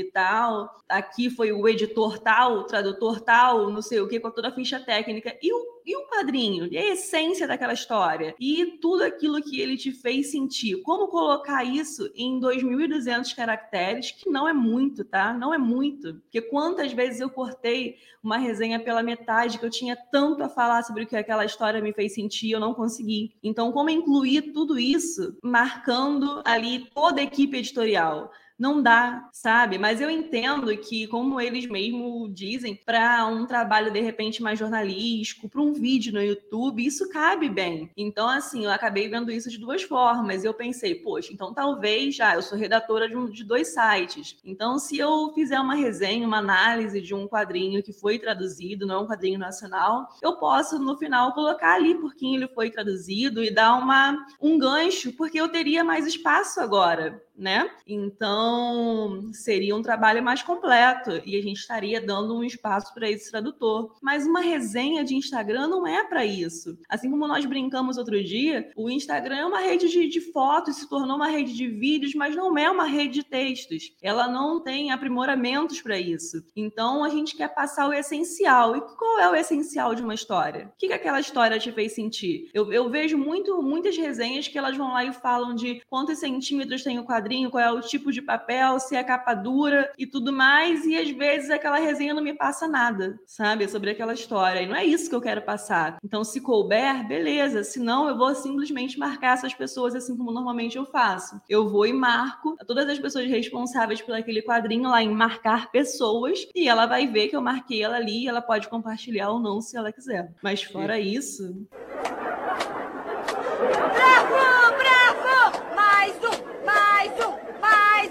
Um caso é que, tipo, eu mesmo passei por isso também, né? Tipo, uma das pessoas que passou por essa, essa abordagem delicada de tradutores também passou comigo, né? Eu até falei com, com, vocês na época também, que foi o. Aconteceu lá com um, um, de uma editora lá e tal, não quero mencionar quem foi, mas chegou em mim abordando dessa forma aí e eu fiquei, tipo, de primeira vista foi um um baque, né? Tipo, pô, de início, tipo, pô, acho que vou fazer, vou fazer isso próxima vez, né? Vou marcar a pessoa. Só que depois eu fiquei nervoso com isso, né? Porque, tipo, pô, mano, olha como o cara chegou em mim, entendeu? Eu tô fazendo uma resenha, uma propaganda gratuita aqui de um quadrinho que eu comprei do meu bolso. E o cara ainda toma pancada, o cara nem fala assim, ó, oh, obrigado pelo, pela resenha, é, pela, pela divulgação e tudo mais. Não teve nada do tipo, e o cara já chega cobrando, sabe? Meio que dando pitaco na minha forma de, de fazer minha resenha, que nem é algo profissional. Então, eu, na hora eu fiquei bem puto com isso até porque eu sempre marco, eu priorizo marcar o roteirista, o artista, o ilustrador e a editora que publicou aqui também. Então, eu sempre tive é, mentalidade de, tipo, marcou a editora, marquei toda a equipe criativa, né? Que nem a Monique e o Alan falou aí, né? Então, não tem por que marcar todo mundo, tipo, marcar ciclano, marcar, sei lá, marcar a faxineira do, do prédio da editora, entendeu? Todo mundo tem que marcar, porque tá ali no, no meio da produção ali, entendeu? Não, não é bem assim, na minha cabeça não funciona bem assim, entendeu? Mas eu entendo que nem se alguma coisa mais detalhada, que nem no, for para um site, num vídeo de YouTube, é, é, legal colocar esse tipo de coisa, de mencionar esse pessoal nesse, nesse ocasião. Mas Instagram não é lugar para isso, né? E até porque também, se você quer cobrar alguma coisa, é a, que é a vez de uma dupla, que vocês falam também. Então, chega, chega na maciota, entendeu? Não chega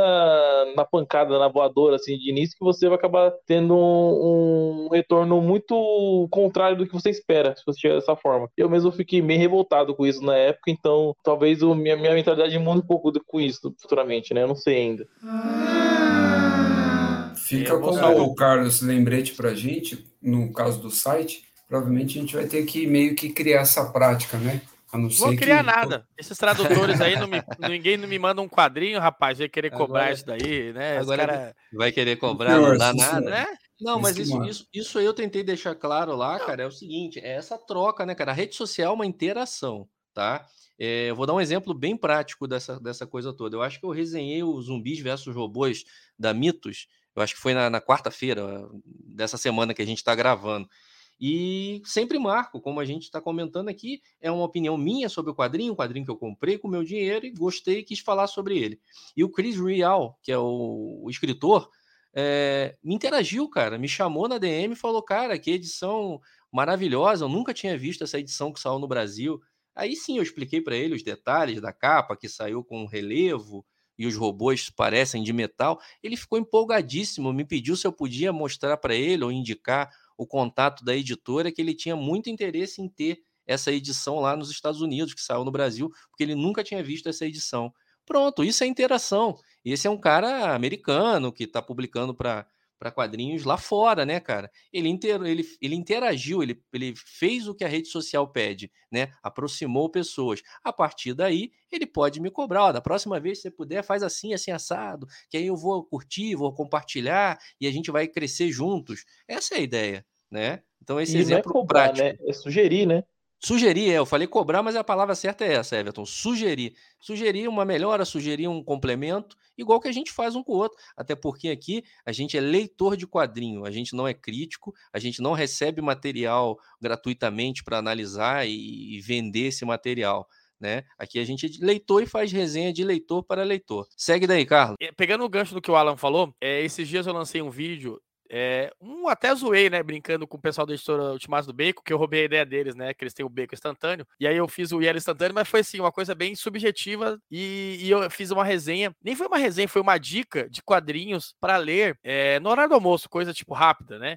E eu peguei o Miss Hyde. E eu nem citei o nome do autor, nem citei o editor, nada. Simplesmente falei do quadrinho e postei. É, veio o editor, o, o editor, né? Que na verdade o autor, o artista, e, pô, valeu, cara, por você ter citado o quadrinho, pô, legal, me, começou a me seguir, eu comecei a seguir ele e eu nem conhecia. Então, assim, é, falta muito humildade na gibisfera. Essa é a palavra. A guerra de egos domina a gibisfera. Então, é muita gente querendo aparecer é, em cima dos outros. Essa abordagem que o pessoal tem, teve com Everton, já teve com, com Jefferson, já teve com várias outras pessoas, eu acho totalmente ridícula. Eu nunca sofri essa abordagem. Porque, cara, as minhas resenhas eu falo sobre o que a Monique falou. O sentimento da obra. Aquilo que ela me passou. Não se ela é capa dura, se ela é capa mole, se ela tem 500 páginas, se ela tem 200 páginas. Eu acho que isso não cabe para você fazer uma resenha no Instagram ou, sei lá, em um site, até vai, vale a pena você colocar o nome do tradutor, etc. Porque é uma coisa que, assim, você tem espaço, né? Você tem como trabalhar com isso. E mesmo assim, quem faz resenha nunca tem reconhecimento. Essa é a grande verdade.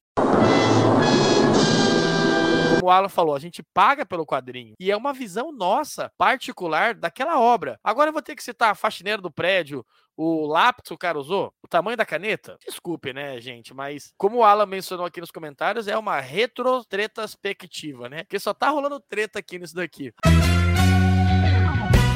só ia dizer que é, não a treta em si, mas principalmente o, o, programa, né, que eu comecei a ouvir aí, que o Alan participou, ele só me fez repensar na questão de, tipo assim, se eu tiver uma estrutura melhor para falar desse quadrinho, seria interessante para começar a fazer de forma mais profissional, de repente citar algumas pessoas, assim como antigamente eu não citava o colorista e depois eu fui conhecendo alguns e me interessando, notando diferenças que eram coisas que eu não prestava atenção antes e comecei a citar. Então, no, no site, tipo, onde eu já sou redatora, tenho um espaço melhor para isso, posso ali abrir uma, uma mini ficha técnica melhor, de repente, para ficar mais profissional e dar espaço para esse pessoal. Mas a gente gostaria, né? Isso que eu falo por todos nós aqui, um pouco mais de humildade, gentileza e compreensão, porque o nosso espaço no Instagram, infelizmente, não nos permite a isso. Não é esse tipo de estrutura que nós temos lá. E se a gente passar a fazer dessa forma, vamos perder a essência de uma história que nós queremos repassar né, aos demais. Em relação ao que os colegas colocaram aí, como a gente havia conversado anteriormente, né, quando você faz um vídeo, né, um vlog a respeito, uma resenha né, nesse formato, então é cobrado menos né, de você. Na verdade, você tem que lidar apenas com os comentários ali das pessoas e tal, que estão assistindo, né, os usuários em geral, às vezes só do canal ou do material, algo do tipo né? Ou é um seguidor ou é o, o, título, né? O conteúdo que trouxe a pessoa até ali. Então essa era, essa ainda é a preocupação. Como eu também havia comentado com os colegas, os editores e autores ainda boa parte são que eu chamo né, de analfabetos tecnológicos. Né? Eles não têm canais, não, não, costumam assistir vídeos, frequentar o YouTube, salvo algumas exceções, né, como alguns que eram produtores e aí se transformaram em editora, editoras que têm o seu canal ali e está sempre acompanhando. Aí esse eu posso até citar um exemplo, a própria Script, né, o Diogo, o Diego, desculpa, Morro, que ele produz os conteúdos ali, né, os vídeos e tal. E aí ele mesmo, é, ninguém fica marcando, né, eu, pelo menos quando eu faço alguma coisa da Script, eu não marco, eu não conheço ninguém que marque, mas ele pesquisa depois o material dele para saber o que estão falando, estão para saber se estão falando bem ou mal, e aí ele vai lá, interage ou não, né? mas pelo menos ele vê, ele está atrás e, e, vai fazer isso. O, o, Rafael Pinheiro também, quando eu fiz é, dos almanacs ali dos dois primeiros e tal, comento algum material dele, eu nem preciso ficar marcando lá no YouTube. Ele pesquisa sobre o material da editora, né, em que ele trabalha, então, em que ele é editor, e aí, obviamente, ele vai querer saber o que está sendo falado tal, e assim por diante. E aí ele fica, né, a cargo, eles, no caso, de compartilhar com outras pessoas e tal. Então, de certa maneira, existe essa troca. Agora, 99% das editoras e editores, não, eles não frequentam o YouTube. Então, eles ainda estão acostumados, não tanto ainda, né, mesmo editores de quadrinhos, com a linguagem assim visual, mas mais textual ainda. Então, eles vão optar ainda por ler uma resenha ali, bastante textual, né, o máximo possível, ali no Instagram, é, no Twitter, no Facebook ou qualquer outra rede social de texto, né, que tem imagem, mas que o foco principal ainda está ali no texto. E aí depois a imagem vem no segundo plano para daí sim, um dia, né, talvez e tal, em algum momento, o vídeo entre aí no, como um complemento, mas nunca como uma mídia principal. Então muitas, inclusive das editoras que fazem até ou participam de lives, né, no caso aí participo de lives em, no YouTube, né, com canais e tal especializados em quadrinhos, muitos deles não têm é, canal, não tem, não, publicam vídeos, né, não trabalham com esse tipo de formato, né, de divulgação com esse tipo de formato. Então é algo assim bastante comum, né, infelizmente, né, hoje. Então o, o que eu estou querendo frisar aqui é que há um, cobranças diferentes. Por exemplo, quando eu faço um vlog, ninguém nunca até hoje, né, em dois anos, um pouco mais de dois anos de canal, ninguém, editor, autor, não importa quem, chegou ali cobrando, né, ou querendo é, comentar alguma coisa, mas dizendo que faltou eu dizer né, é, tal coisa, ou referente a, a, a algum aspecto ali da obra ou da parte editorial, não importa o que seja. Já os colegas, no caso, que produzem isso, né, como postagem ali no Instagram ou qualquer outra mídia que dependa ali dessa parte mais é, textual e visual, aí eles são, foram cobrados e eu vejo que cada vez mais, né, profissionais da área que recebem para isso e tal, estão cobrando, né, esses divulgadores dessa forma. E aí, só para concluir agora, eu só quero mencionar a polêmica que teve muito antes, né, de eu ter canal, isso eu acho que aconteceu em 2018, se eu não me engano, com uma, é, na verdade, booktuber, né, eu não vou chamar de youtuber nada, tem uma, a categoria dela, né, específica para isso, ela não é GBtuber, mas sim booktuber, é a Tatiana Feltrin, é, em que ela postou, na verdade, assim, não foi ela que postou, um autor foi procurar e perguntar quanto ela cobrava para fazer a divulgação. Ela passou os valores de uma maneira assim, é profissional, né? Eu não estou defendendo nem, a, nem ela, nem o autor, nem ninguém. Né, justamente estou mostrando né, o que aconteceu. Ela mostrou ali os valores e tal, ela falou da quantidade de inscrito, inscritos, né, e o alcance e a possibilidade, né, de é, vingar, né, uma venda ou não, aquilo é, resulte, né, em alguma coisa para o autor, em, em, em, termos, assim, de, de gráfico, né, estatísticos e assim por diante. Beleza, e aí o autor, ele ficou indignado, né, com os valores ali cobrados e tal, mas assim, ele nem faz ideia, ou melhor, ele foi procurá-la, né, devido à visibilidade que o canal dela tem, né? Não só ela, como outros é, booktubers também, é, mas a grande maioria, né, aqui no Brasil é composto, né, por mulheres especificamente, né, desse nicho ele foi é, ele foi procurar e tal pela visibilidade e aí reclamou de quanto ela era cobrado e tal e aí entra no que os colegas falaram ele não foi atrás né de divulgadores menores e tal perguntando quanto ele cobra. E geralmente assim quando ele vai atrás de algum menor é porque esse menor ele faria de graça. Ele manda um material ou manda um PDF ou não manda nada e fala mais ou menos como é a obra e tal. Manda ali uma sinopse e aí a pessoa faria um vídeo a respeito e tal. E aí se houver algum resultado né alguma venda, aí ele receberia um material, alguma coisa em troca. Então, e aí ele, indignado com, essa, com os valores, ele postou, né, divulgou em, em outras redes sociais, no caso, né, como eu falei, por ser um autor, como acontece sempre, ele não tem canal, nada disso. Então ele compartilhou no Twitter, Facebook, printou né, os valores e tal da mensagem dela, e aí ele acabou se envolvendo né, em uma polêmica com ela. Ela, na verdade, precisou até de pouco para se defender, porque muitos youtubers né, de diversas áreas meio que veio interceder, mesmo que não concordasse né, com a a posição política dela, né, a opinião dela e tal, mas enquanto profissional desse segmento, que também não é reconhecido né, hoje ainda como uma profissão e tal, mesmo por autores né, e editores, e o que mais a gente puder colocar aqui, é, intercedeu e justamente viu que, na verdade, assim, independente do valor cobrado, né, o, o cara ele podia não aceitar só e, e, ficar por isso mesmo, e procurar outros mais baratos, que é o que ele é, o que não foi feito. Então é só isso, aqui eu encerro minha fala só para fechar com essa parte da, da cobrança né, do autores, tradutores, não importa, é quem faz parte de todo o processo editorial e cobram dos divulgadores, mesmo que esse divulgador aí não seja politicamente bem intencionado, né? Era só para relembrar esse, esse fato aí.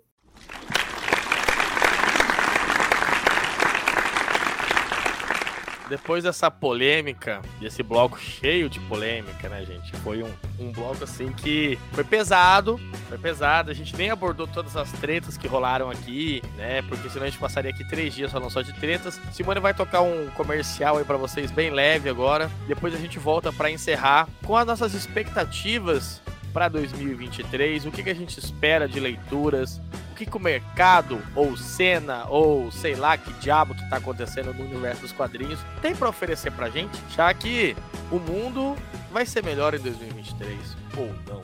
Simone, roda a vinheta, vamos pro comercial. E se você quiser anunciar com a gente, vai ficar querendo, porque nesse programa não tem comercial de editor. Toca a vinheta, Simone!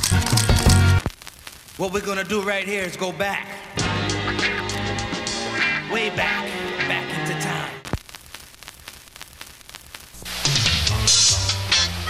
sou Rodrigo, garoto esperto, sete anos de praia, passando meu sandal.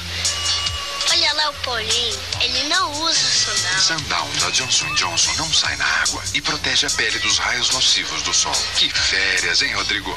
Garoto esperto, sete anos de praia. Que férias, hein, dona Júlia? Garoto esperto 30 anos de praia. Sundown, o sol na medida certa. Depois desses comerciais maravilhosos que a Simone tocou pra gente, vamos falar agora de coisa boa. É uma mudança rápida de roteiro. Rapidinho, Everton, Monique e Rafa, que foram em alguns eventos. O que vocês tiraram de experiências nesses eventos específicos de quadrinhos? Brevemente, assim, pra, pra galera. Bom, eu sou uma pessoa totalmente inexperiente em relação a eventos de quadrinhos, né? Aqui no Rio não acontece muitos e principalmente por eu ser aqui da Baixada Fluminense, eu tô totalmente assim longe de qualquer evento cultural é, que aconteça, principalmente relacionado à cultura pop, né? Às vezes acontece outras coisas por aqui, mas não, não é muito comum. No máximo aqueles eventos de anime pequenininhos que acontecem numa escola, que mais assim de quadrinhos realmente posso dizer que eu nunca tinha ido. E então foi uma experiência para mim muito diferente. Foi a primeira vez em que eu estive em eventos voltados exclusivamente para quadrinhos, pude conhecer os autores que eu admiro muito, falei com todos eles, conversei com todos eles, foi muito gostoso poder ver que eles ah, lembram da gente, trocar uma ideia, comprar o quadrinho e conhecer, né, os amigos pela primeira vez também. Então foi assim, para mim, por mais que depois eu tenha ouvido que houve certas falhas durante o evento, né, principalmente para quem estava expondo, que sempre vai ter né, um detalhe ou outro que não, não, não foi muito legal para quem estava ali, mas para mim, que estava ali pela primeira vez e pude conhecer todas as pessoas que eu gosto muito e admiro muito, sejam autores ou os meus amigos, que eu também admiro igualmente, foi o máximo. Um evento pequeno que eu pude tirar o maior proveito possível dele, né? Para aquilo que eu queria, que, que eram quadrinhos e tal, e ouvir as palestras sobre quadrinhos e com os quadrinistas e tudo mais. Então, para mim, o proveito foi muito bom. Então, assim, eu vejo que se aqui no Rio tivessem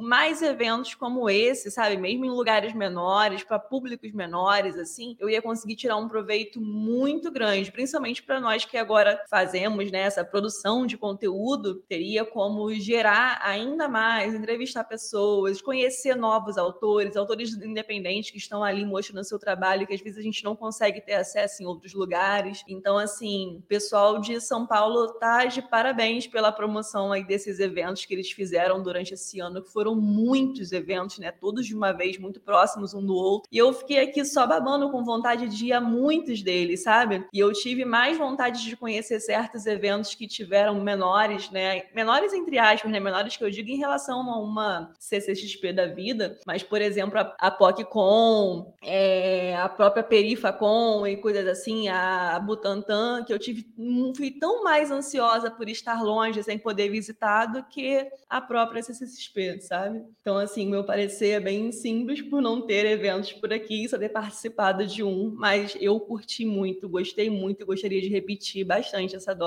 quem sabe no próximo ano. Da minha parte, é, eu gostei muito de ter ido no Fuso Nerd. O, o Fuso Nerd foi, foi bem mais tranquilo que eu fui na segunda edição desse ano, né? Tava bem monótono, até que eu falei com o Rafa, tava falando que, que em comparação à primeira vez que teve, foi bem fraco o evento e tal. Mas eu gostei, mesmo assim, eu gostei muito, porque eu conheci os Isaacs, né? O Isaac Sagara e o Isaac Santos. Porque, cara, são duas pessoas incríveis, pessoas gente boa demais. É muito bom trocar ideia com eles. Eu acabei pegando o quadrinho do, do Isaac Santos, o Xinha. Peguei também com o Isaac Sagara. Toda vez que eu vou lá, eu acabo pegando mais quadrinhos com ele. Então eu peguei primeiro é, Amor em 12 Compassos. E agora eu peguei o, o Quando a Música Acabar. Que se for para mim indicar um quadrinho esse ano, eu indicaria dele, né? Que é o é, Quando Acabar a Música. Eu gostei demais desse quadrinho. É um quadrinho que cheio de camadas, dá para você pegar esse quadrinho e sair debatendo um monte de coisa que tem nele além de falar da nostalgia que tem o um quadrinho. Então, e, e, é legal falar essas coisas com o autor também, né, nesses eventos, né? Que nem é legal falar com, com tá falando com o Isaac Santos sobre o Shin, que ele que dá pra ver que ele gosta quando você fala não só sobre a ação que tem no quadrinho, sabe? Aqueles movimentação do quadrinho,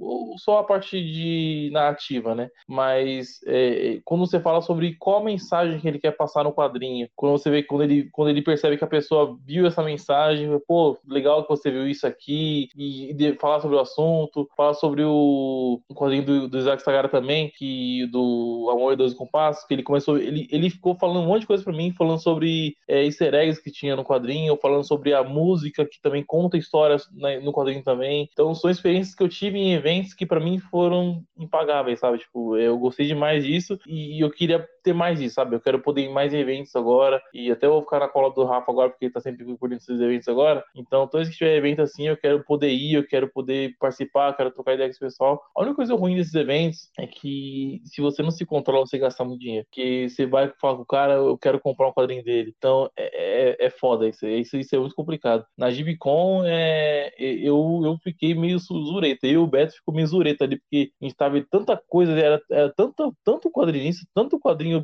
bom e interessante ali, que se você é, ter uma mão solta para poder gastar, você gastar 200 reais em 5 minutos. Você gastar, é, é muito rápido. Eu, eu, esse, esse ano eu fui em eventos muito bons. É, realmente, se você quer economizar, ficar em evento comigo e com o Beto é complicado mesmo mas, mas valeu mesmo, né? Esse é um, um, ponto forte até que eu vou destacar aqui na, na minha fala do respeito do 2022. A questão dos eventos realmente assim foi o ponto forte, né? Mais até, ou melhor, acho que no mesmo nível, né, da quantidade de títulos que foi anunciado, né, tanto da, da parte editorial como um todo, independente de ser quadrinhos ou não. Então houve um boom, né? Vocês devem lembrar como o mercado editorial estava meio que capengando em 2018, 19, e aí na pandemia, quando todo mundo achou que seria decretado o fim, né, é, absoluto, né, ou definitivo de, desse, desses segmentos, na verdade eles ressurgiram aí com força, né, porque as pessoas se viram obrigadas a, a ficar em casa, né, ali isoladas e tal, então o consumo, né, desse tipo de, de material, desse tipo de mídia, ele aumentou, e aí as, as, as editoras, mesmo com a volta, né, o retorno ao, à modalidade presencial, né, tanto do trabalho, dos hobbies ou, ou lazer, elas criaram um tipo de estratégia e até um, um, um tipo de vício, né, nos leitores que conseguiram manter e ainda conseguem, pelo menos até o momento, essas pessoas cativas ainda, né? Lendo, consumindo da mesma forma, ou pelo menos parecido, né? Do que era feito na, na pandemia. Mas os eventos, realmente, assim, eu posso me gabar de ter ido praticamente em todos, né? Que houve, que aconteceram esse ano aqui em São Paulo. Eu só perdi dois, né? Por uma questão de agenda mesmo. Só dois eventos que eu não fui, que foi o PocCon, infelizmente, porque na verdade eu estava participando de um outro evento né, em outro lugar, e o da Ugra também,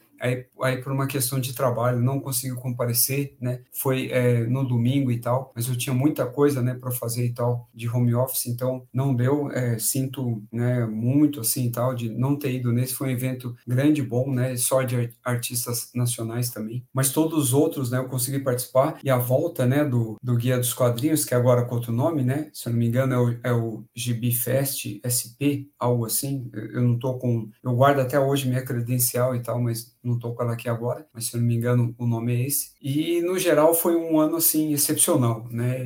Eu fui muito mais do que antes de pandemia ou qualquer outra coisa em eventos relacionados a isso, né? A quadrinhos ou ao mercado editorial como um todo. Eu não fui em muitos eventos, eu fui na CCXP, fui em alguns eventos na Itibug em Curitiba com alguns quadrinistas, fui no evento de 40 anos da Gibitec aqui em Curitiba, que foi muito legal, é, poder voltar em alguns eventos, conhecer quadrinistas, então acho que eu conheci o Quintanilha, o conheci, conversei com o Lobo, conversei com o Petrucci, então assim, em relação aos eventos, eu acho que valeu muito a pena é, voltar a frequentar os eventos, mesmo menor porte, maior porte, e, e tá ali, né? Porque você tá indo em evento como gera produtor de conteúdo é diferente de você ir como espectador. Eu acho que tem essa, essa sensação também. Então, para mim, foi muito prazeroso. Espero que ano que vem eu consiga ir em mais eventos fazer mais coberturas, conversar com mais pessoas, conhecer, fazer a experiência que, como o Everton mencionou, eu tive na CCXP, conversar com quadrinistas. Por mais que a gente também tenha conversado muito com quadrinistas em YouTube, mas é diferente pessoalmente, né? Então acho que valeu muito a pena. E o Alan encerra essa parte e a gente já vai se encaminhando aí, pessoal, para o final. Já vão preparando a listinha de vocês aí que vai ser pesado. Ah, obrigado, cara. Eu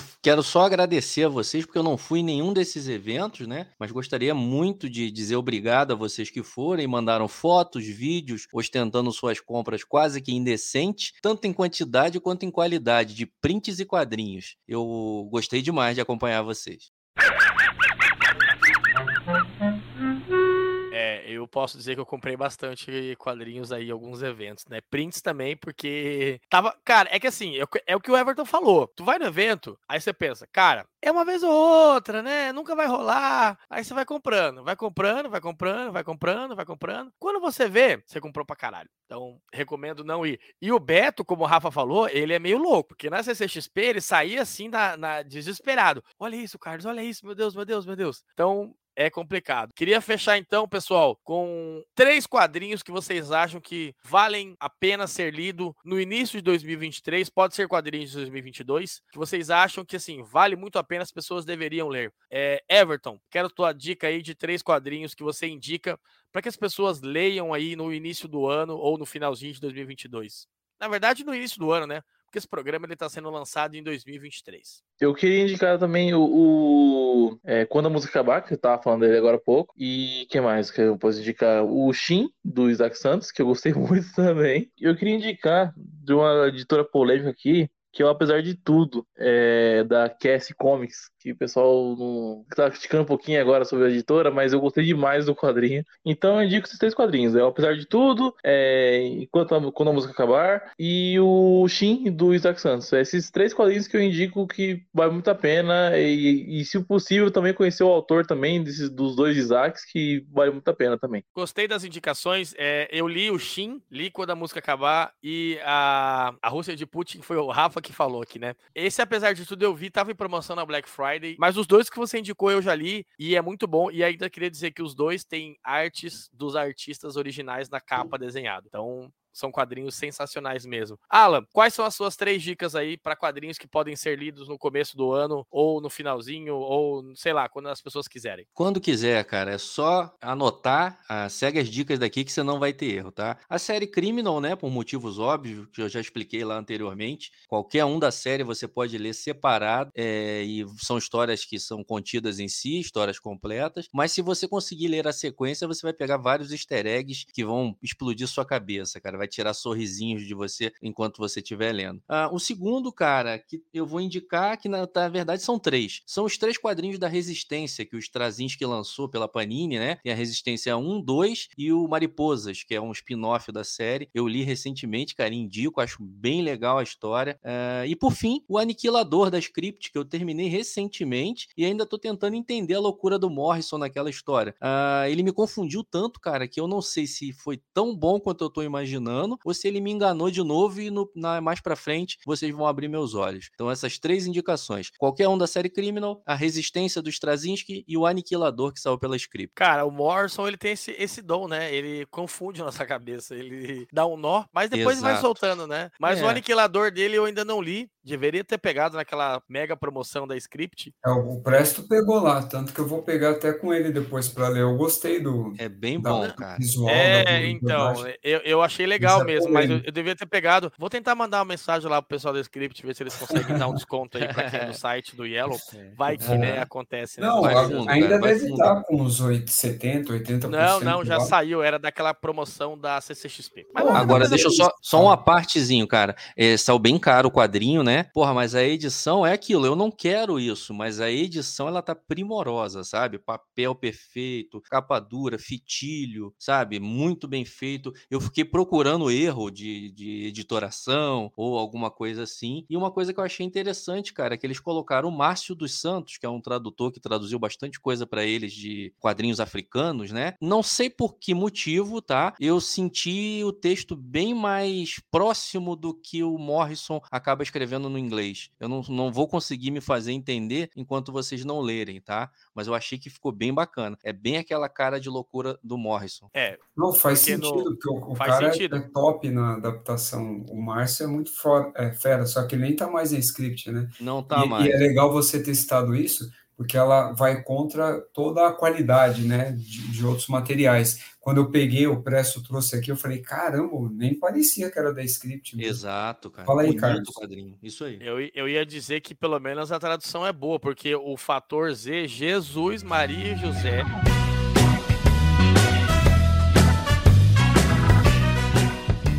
Bom, vamos lá então agora. Monique, suas indicações, por favor. Então, teve um milhão de leituras que eu amei, que eu gostaria de falar, mas não vão caber num podcast, assim como tem um milhão de coisas que eu gostaria de ter lido também, mas infelizmente não pude adquirir. Então, o meu top 3, né, ficou no Fade Out, do Brubaker, de Sean Phillips, porque até já falei lá no início, foi uma obra que me chamou muita atenção pela complexidade geral de, de, tudo que tem ali, do material em si. Em segundo, tá lá a música de Mari, que eu não esperava, né, que fosse, foi a indicação do Rafa, já sabia que seria algo bom, né, porque a gente aqui já, já conseguiu chegar num, num, patamar onde a gente sabe, ah, isso aqui eu acho que é a sua cara, isso aqui eu acho que você vai gostar. Então eu confiei dele ter dito que eu gostaria desse, dessa história e, de fato, quando eu terminei, me surpreendeu de uma forma que eu não esperava, sabe? E também o Amor em Doze Compassos, do Isaac Sagara, porque, de tanto conversar com ele sobre o Robert Johnson, eu acabei lendo várias histórias do Robert Johnson, inclusive mangá. Tem um mangá muito interessante, né, sobre ele. Mas a história do Isaac foi a única que deixa a história do Robert Johnson de uma forma mais humanizada. Faz você ver ele como um ser humano, como um cara que também sofreu e tal, e não como alguém que simplesmente queria fama, sucesso e fez um pacto na encruzilhada. Então isso me chamou muita atenção em relação a todas as outras histórias que eu pude ler. Então esses aí ficaram meu top 3. Bom, minhas três indicações, a primeira é o que eu já havia citado, a música de Mary, né? Por enquanto ainda não é só o mangá do ano, mas o quadrinho do ano também. A segunda indicação é de um material, aí sim, francês, que o, eu e o Carlos, a gente até a gente não foi uma resenha, né? Foi uma, bom, uma live resenha que a gente fez até no meu canal, que é a série, né, do Júlio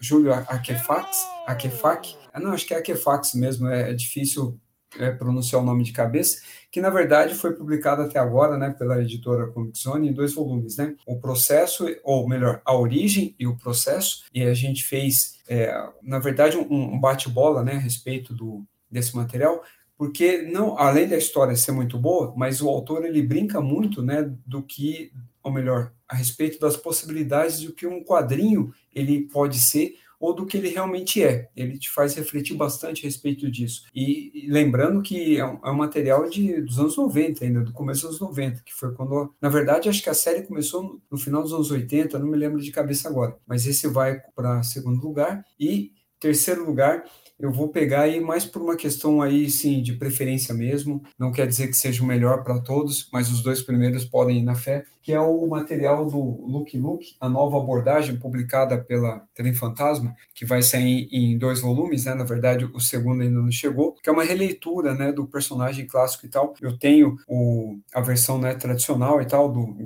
Goscinny, do, dos autores originais, e agora essa nova roupagem aí também ficou é, muito boa e tal. É aquele tipo de western mais é, europeu, claro, mas aquele padrão, né, franco-belga e tal, de arte e de, de narrativa gráfica mesmo. Então eu fico com essas três indicações aí. Eu vou deixar as minhas três indicações aqui. É, já aviso que são três indicações não polêmicas, mas não baratas, tá? São indicações muito boas que eu queria deixar aqui. Então a primeira todo mundo sabe, né, que é Monstros. Para mim, sem dúvida aí, foi uma das melhores leituras que eu realizei no ano de 2022 e vai ser por muito tempo. Eu acho que vale muito a pena é, a leitura desse quadrinho, mas cara, é uma obra sensacional, então vale muito a pena. Depois, eu indico o Asterios Polyp, que saiu, que foi reimpresso agora pela editora, eu acho que é a. Deixa eu ver. Companhia das Letras. É. Quadrinhos na CIA. Companhia das Letras, você é quadrinho na CIA, então assim, vale muito a pena. Ele não é um quadrinho barato, não, mas é um quadrinho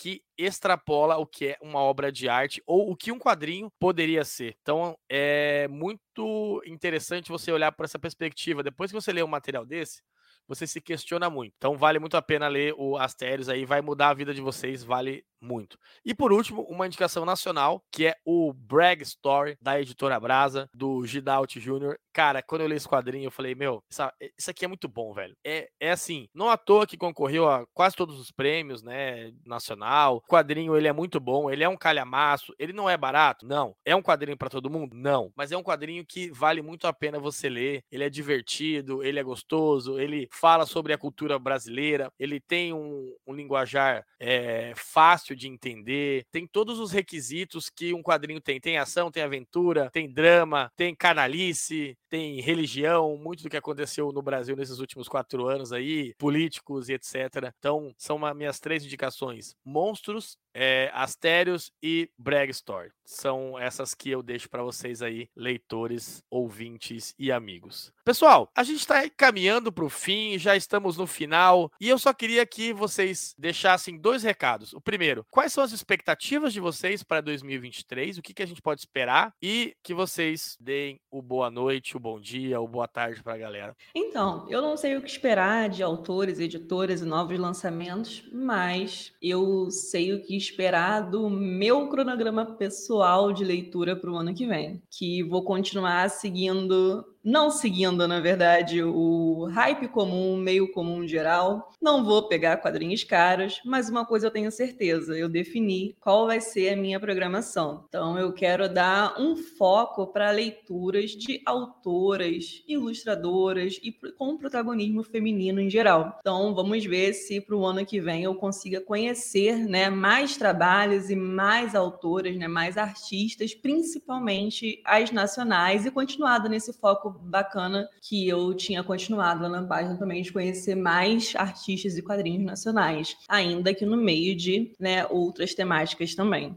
Então é isso que eu quero para o meu 2023 no mundo dos quadrinhos. Mas sem contar muito com a expectativa geral. Então vou criar o meu hype. É, talvez esse seja o nosso último programa do ano. É, vocês vão continuar me encontrando aqui no Yellow Talkcast. Quem sabe escrevendo também para o Yellow Talk. É, no Torre de Vigilância, no Geekfime, no meu Instagram MD Mazoli, fazendo as minhas resenhas. E, nossa, acho que já tem coisa demais, não é mesmo? E caso a gente não se veja mais, bom dia, boa tarde, boa noite. Tchau, tchau. Para 2023, eu não sei se vai ser promissor, porque eu acho que assim, a, talvez a bolha de quadrinhos, né, que a gente criou, ela estoura em 2023 e a gente tem uma crise aí é, no mercado, mas não da, da escassez do material ou do preço do papel, mas de leitores, né? Porque quando a, essa bolha estourar, é, são os leitores que vão ser, não vou dizer que vão ser afetados, né, diretamente, mas é porque eles vão é, deixar de consumir, se realmente, né, for, isso foi uma bolha. A outra questão é que talvez isso acene para o retorno de outros formatos com uma quantidade menor de páginas, né, e uma, um, um tipo de material também mais em conta, né, o retorno aí ao grampo e capa cartão, aqueles valores de 9,90, só editoras assim como a Panini que é, poderiam praticar isso porque ela consegue imprimir em tiragens grandes, né? Outras editoras não. Tanto que a Conrad tem essa proposta dela por 14 e alguma coisa, e a Ultimato do Bacon também. Os materiais dela na pré-venda, se não me engano, em Catarse custa 18 reais, um, um valor né, próximo a isso. Então, talvez a gente tenha esse retorno mesmo. Só que eu acho muito provável que vai ser bastante dividido, né? A quantidade de leitores barra colecionadores, assim, vai diminuir bastante, e aí os formatos terão que mudar, ou para mais luxuosos e mais caro ainda, ou uma linha né, mais popular e acessível, que não impacta na qualidade assim, né, de história e roteiro, mas que é, no, no, o formato em si né, do material ele tem que ter um apelo mais popular mesmo. E vocês podem me encontrar no meu canal Multiverso 38, nos podcasts Fortaleza Quântica, Salão do Tex e no Yellow Talk, como esse aqui que você está ouvindo, e em breve também, ou melhor, e atualmente, né, eu escrevo junto com a Monique para o site Geekfine e é, futuramente também outros sites aí, outros portais estarão no, no meio da jogada também. Muito bem, Rafa. Poxa, muito obrigado por essas considerações. E o que eu tenho de expectativa para o próximo ano é uma, uma parada que eu estou tentando implementar e eu juro para vocês que vou conseguir. Com a quantidade de coisa que eu tenho para ler aqui em casa, cara, e uma meta que eu inventei para minha vida é ler o máximo de coisas que eu tenho aqui para oxigenar minha coleção. Eu vou tirar o que eu não gosto, tirar o que eu não vou seguir completando. Então, a minha expectativa, se não uma meta, vai ser ler mais do que eu tenho e tentar comprar menos coisa nova. Para isso, eu vou ter que me blindar cada vez mais do hype e ao invés de falar para vocês de quadrinhos que estão recém chegando, que já vai ter uma galera te contando isso, eu vou te falar do que eu tô lendo e que tô gostando. Bom, eu sou o Alan, obrigado por vocês nos ouvirem até aqui, né? Você me encontra aqui no Yellow Talk, uh, no HQ Corp Podcast, no Instagram, Twitter, Facebook e TikTok, é só procurar o perfil HQs Pages. Então segue essa galera aqui, esse coletivo é incrível, a gente lê e fala de quadrinhos de leitor para leitor. Obrigado. É, as minhas expectativas para o ano que vem é que eu quero poder é, financiar mais é, projetos no Catarse, porque eu fiquei um bom tempo fora disso, porque fiquei um pouco desempregado, né? Então não para colaborar nessa parte, mas eu quero voltar a poder fazer isso, eu quero poder ajudar esse, esse meio do quadrinho independente que eu gosto tanto, né? Pretendo também comprar um Kindle, que eu quero começar a ler mais quadrinho digital também, tipo, de, uma, de um formato mais de qualidade, né? Sem parar de ler no celular, eu quero pegar um Kindle justamente por isso. Botar ler, ler mais de mangá por conta disso aí. E, e é isso aí. Vocês me encontram aqui no Yellow Talk, no Corp. E a minha apanha pessoal é Everton Betts no Instagram. E no Twitter também, o Twitter tá meio parado, mas no Instagram eu tô sempre postando uma coisa nos stories, postando uma resenha. Então eu tô sempre movimentando a página lá. E é isso aí. Um bom dia, uma boa tarde, uma boa noite, pessoal. E, uh, e que seja um bom 2023 pra todo mundo, né? Bom, depois dessas canalices, desses meus amigos e minha amiga, queria dizer que 2023 eu prevejo trevas para a galera dos quadrinhos. Eu acho que vai ser um ano bem difícil mesmo, no sentido de todas as de todas a, os trâmites, desde os valores, desde os materiais, desde os hypes, etc. Mas eu também vejo uma luz no fim do túnel, como o Rafael falou. Talvez essa bolha estoure logo e a gente consiga voltar a uma normalidade e parar de normalizar quadrinhos a mil reais daqui a pouco, né? Daqui a pouco vai ser mil reais, né? de 500 para mil é um pulo, né? Então eu acho que a gente tem muito a que caminhar em 2023, talvez a gente trabalhando juntos, todos aí, pelo bem dos quadrinhos, a gente consiga alcançar novos voos. Eu acho que essas iniciativas das editoras, tanto Conrad, Ultimato do Bacon, etc., elas vieram para ficar e vai ajudar bastante os leitores que não querem gastar muito dinheiro com quadrinhos. Mas também queria dizer que existe uma luz no fim do túnel, vamos ver, né? Sobre as minhas coleções, minhas compras, eu tô é, na mesma linha do Alan. Eu acho que ler mais, comprar menos, talvez seja um, uma proposta interessante, dar uma desovada em algumas coisas que eu não quero mais ter aqui na minha estante, vai ajudar bastante a, a conseguir manter a coleção em dia. E queria dizer que é um, foi um prazer um 2022 com toda essa equipe aqui, essa galera que fez esse programa para vocês. A gente não fez tantos programas, mas eu acho que todos que a gente fez ajudou a galera em alguma coisa, seja no Nerd Tóxico, seja na gourmetização dos quadrinhos, na, na no papel dos influenciadores, é, quadrinistas nacionais, nas lives que a gente fez, nos eventos cobertos por Monique, nos textos de Rafa, é, nos vídeos do Alan. Então, a gente fez um ano muito produtivo aqui na página. E queria dizer que se vocês estão vendo esse podcast em 2023, acesse lá www.yellowtalk.com.br e vem com a gente que esse 2023 vai ser sem dúvida o ano do Yellow, o ano do Talk e o ano dos quadrinhos nacionais. Beleza, galera? Eu vocês encontram no Instagram e no Instagram Yellow Paper ou Yellow Paper para vocês aí e sigam a página do Yellow Talkcast no Instagram Sigam a gente no Twitter, sigam a gente no YouTube, sigam a gente no. A gente tá também naquela. no, no cu, tá? Vai lá cutucar o cu com a gente, beleza, galera? E valeu demais esse programinha de hoje. Muito obrigado, Monique. Muito obrigado, Rafa. Alan, Everton, André e Betão, que não estão aqui hoje por participar desse programa com a gente. Beleza? Valeu, galera. Nos vemos em 2023. Que esse ano seja maravilhoso para. Valeu, falou. Toca a música, Galvão. Acabou, acabou, acabou. Acabou! Acabou!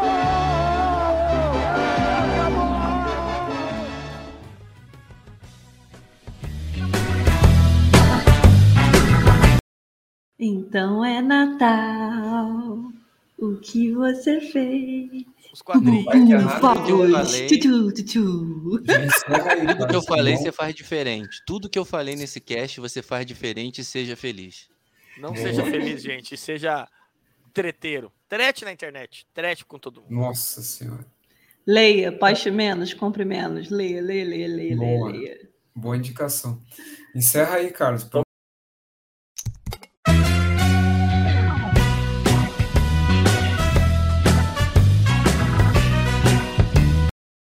Aí entra um funk agora e aí volta dos comerciais.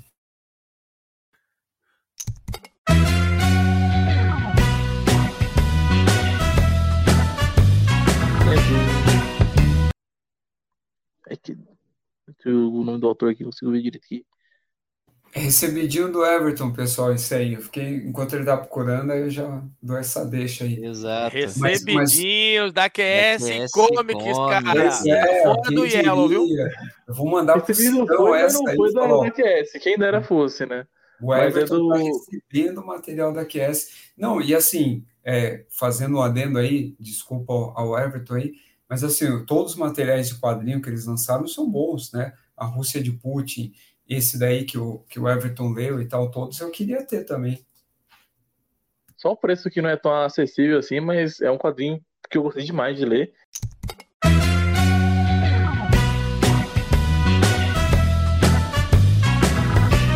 Canalha. É, putz, mas eu achei que esse era o último bloco que você ia até encerrar agora. Não, agora tem o bloco final. Estamos acabando, pessoal. Só desculpem a demora aí, mas a gente vai terminar. Não, não, mas nesse caso a culpa. cara, tá, tá só eu e é o sua, cachorro a aqui, a casa tá toda saindo. dormiu já. Eu acho que o último Fica tópico tranquilo. tá indique três quadrinhos que valeram a pena ser lidos em 2023, dois, Ah, é? E as expectativas, cara. né?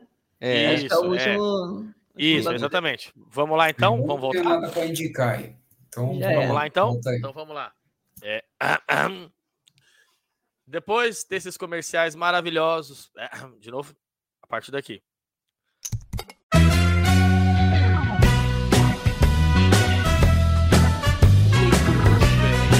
De indicações. De indica, é, de, de- indicações. de melhores leituras que eu indico que vocês conheçam também, né? Obviamente. Dessas daí, eu, dessas daí eu já li os, eu já li dois. Falta só a, a música que ainda não li. Rafael, meu querido, polêmico.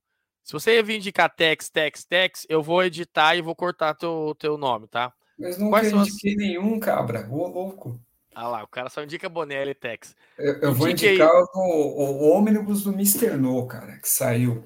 Sabia que você ia indicar isso daí, cara. Você Tinha é que ser ônibus e Bonelli, ó, a junção perfeita. O Alan tá aí para comprovar. Você pega o melhor de dois mundos, Bonelli, né? O melhor editora e personagens do planeta com o melhor formato de quadrinho, que é o ônibus. Cara, não tem como Ninguém aguenta mais Fala, ônibus, cara. Ninguém lê ônibus mais. É, chega isso daí. Ah, Não, Mas mas manda é ver. Ter. uma pequena. Me permite uma parte? Me permite uma parte? Manda, manda. É, esse ônibus aí, cara, ele é bom de Ah, ler. é, você pegou, é Eu verdade. peguei, Ele é cara, ele é bom de ler, ele é fininho, bonito ele, pra tem um caramba, ele é né? bonito, grande, Mas olha só, cara. vamos lá. Então ele não é ônibus, né? Ele é uma. Não, nem é. Eu paguei como dá esse ônibus, eu paguei preço de ônibus. Você é o cara de pau. Você pagou o preço de bug, cara de pau. É, Mas então. é, mas não é, não é. Igual esse do Tio Patinhas aí, que deu rolo, só que vai voltar. Ele tá pegando a edição de abril, só enxertou uns extras assim no final e colocou o ônibus na capa, porque é o que vende, não tem nada a ver. Manda ver então. Qual que são suas três indicações? Então vamos lá.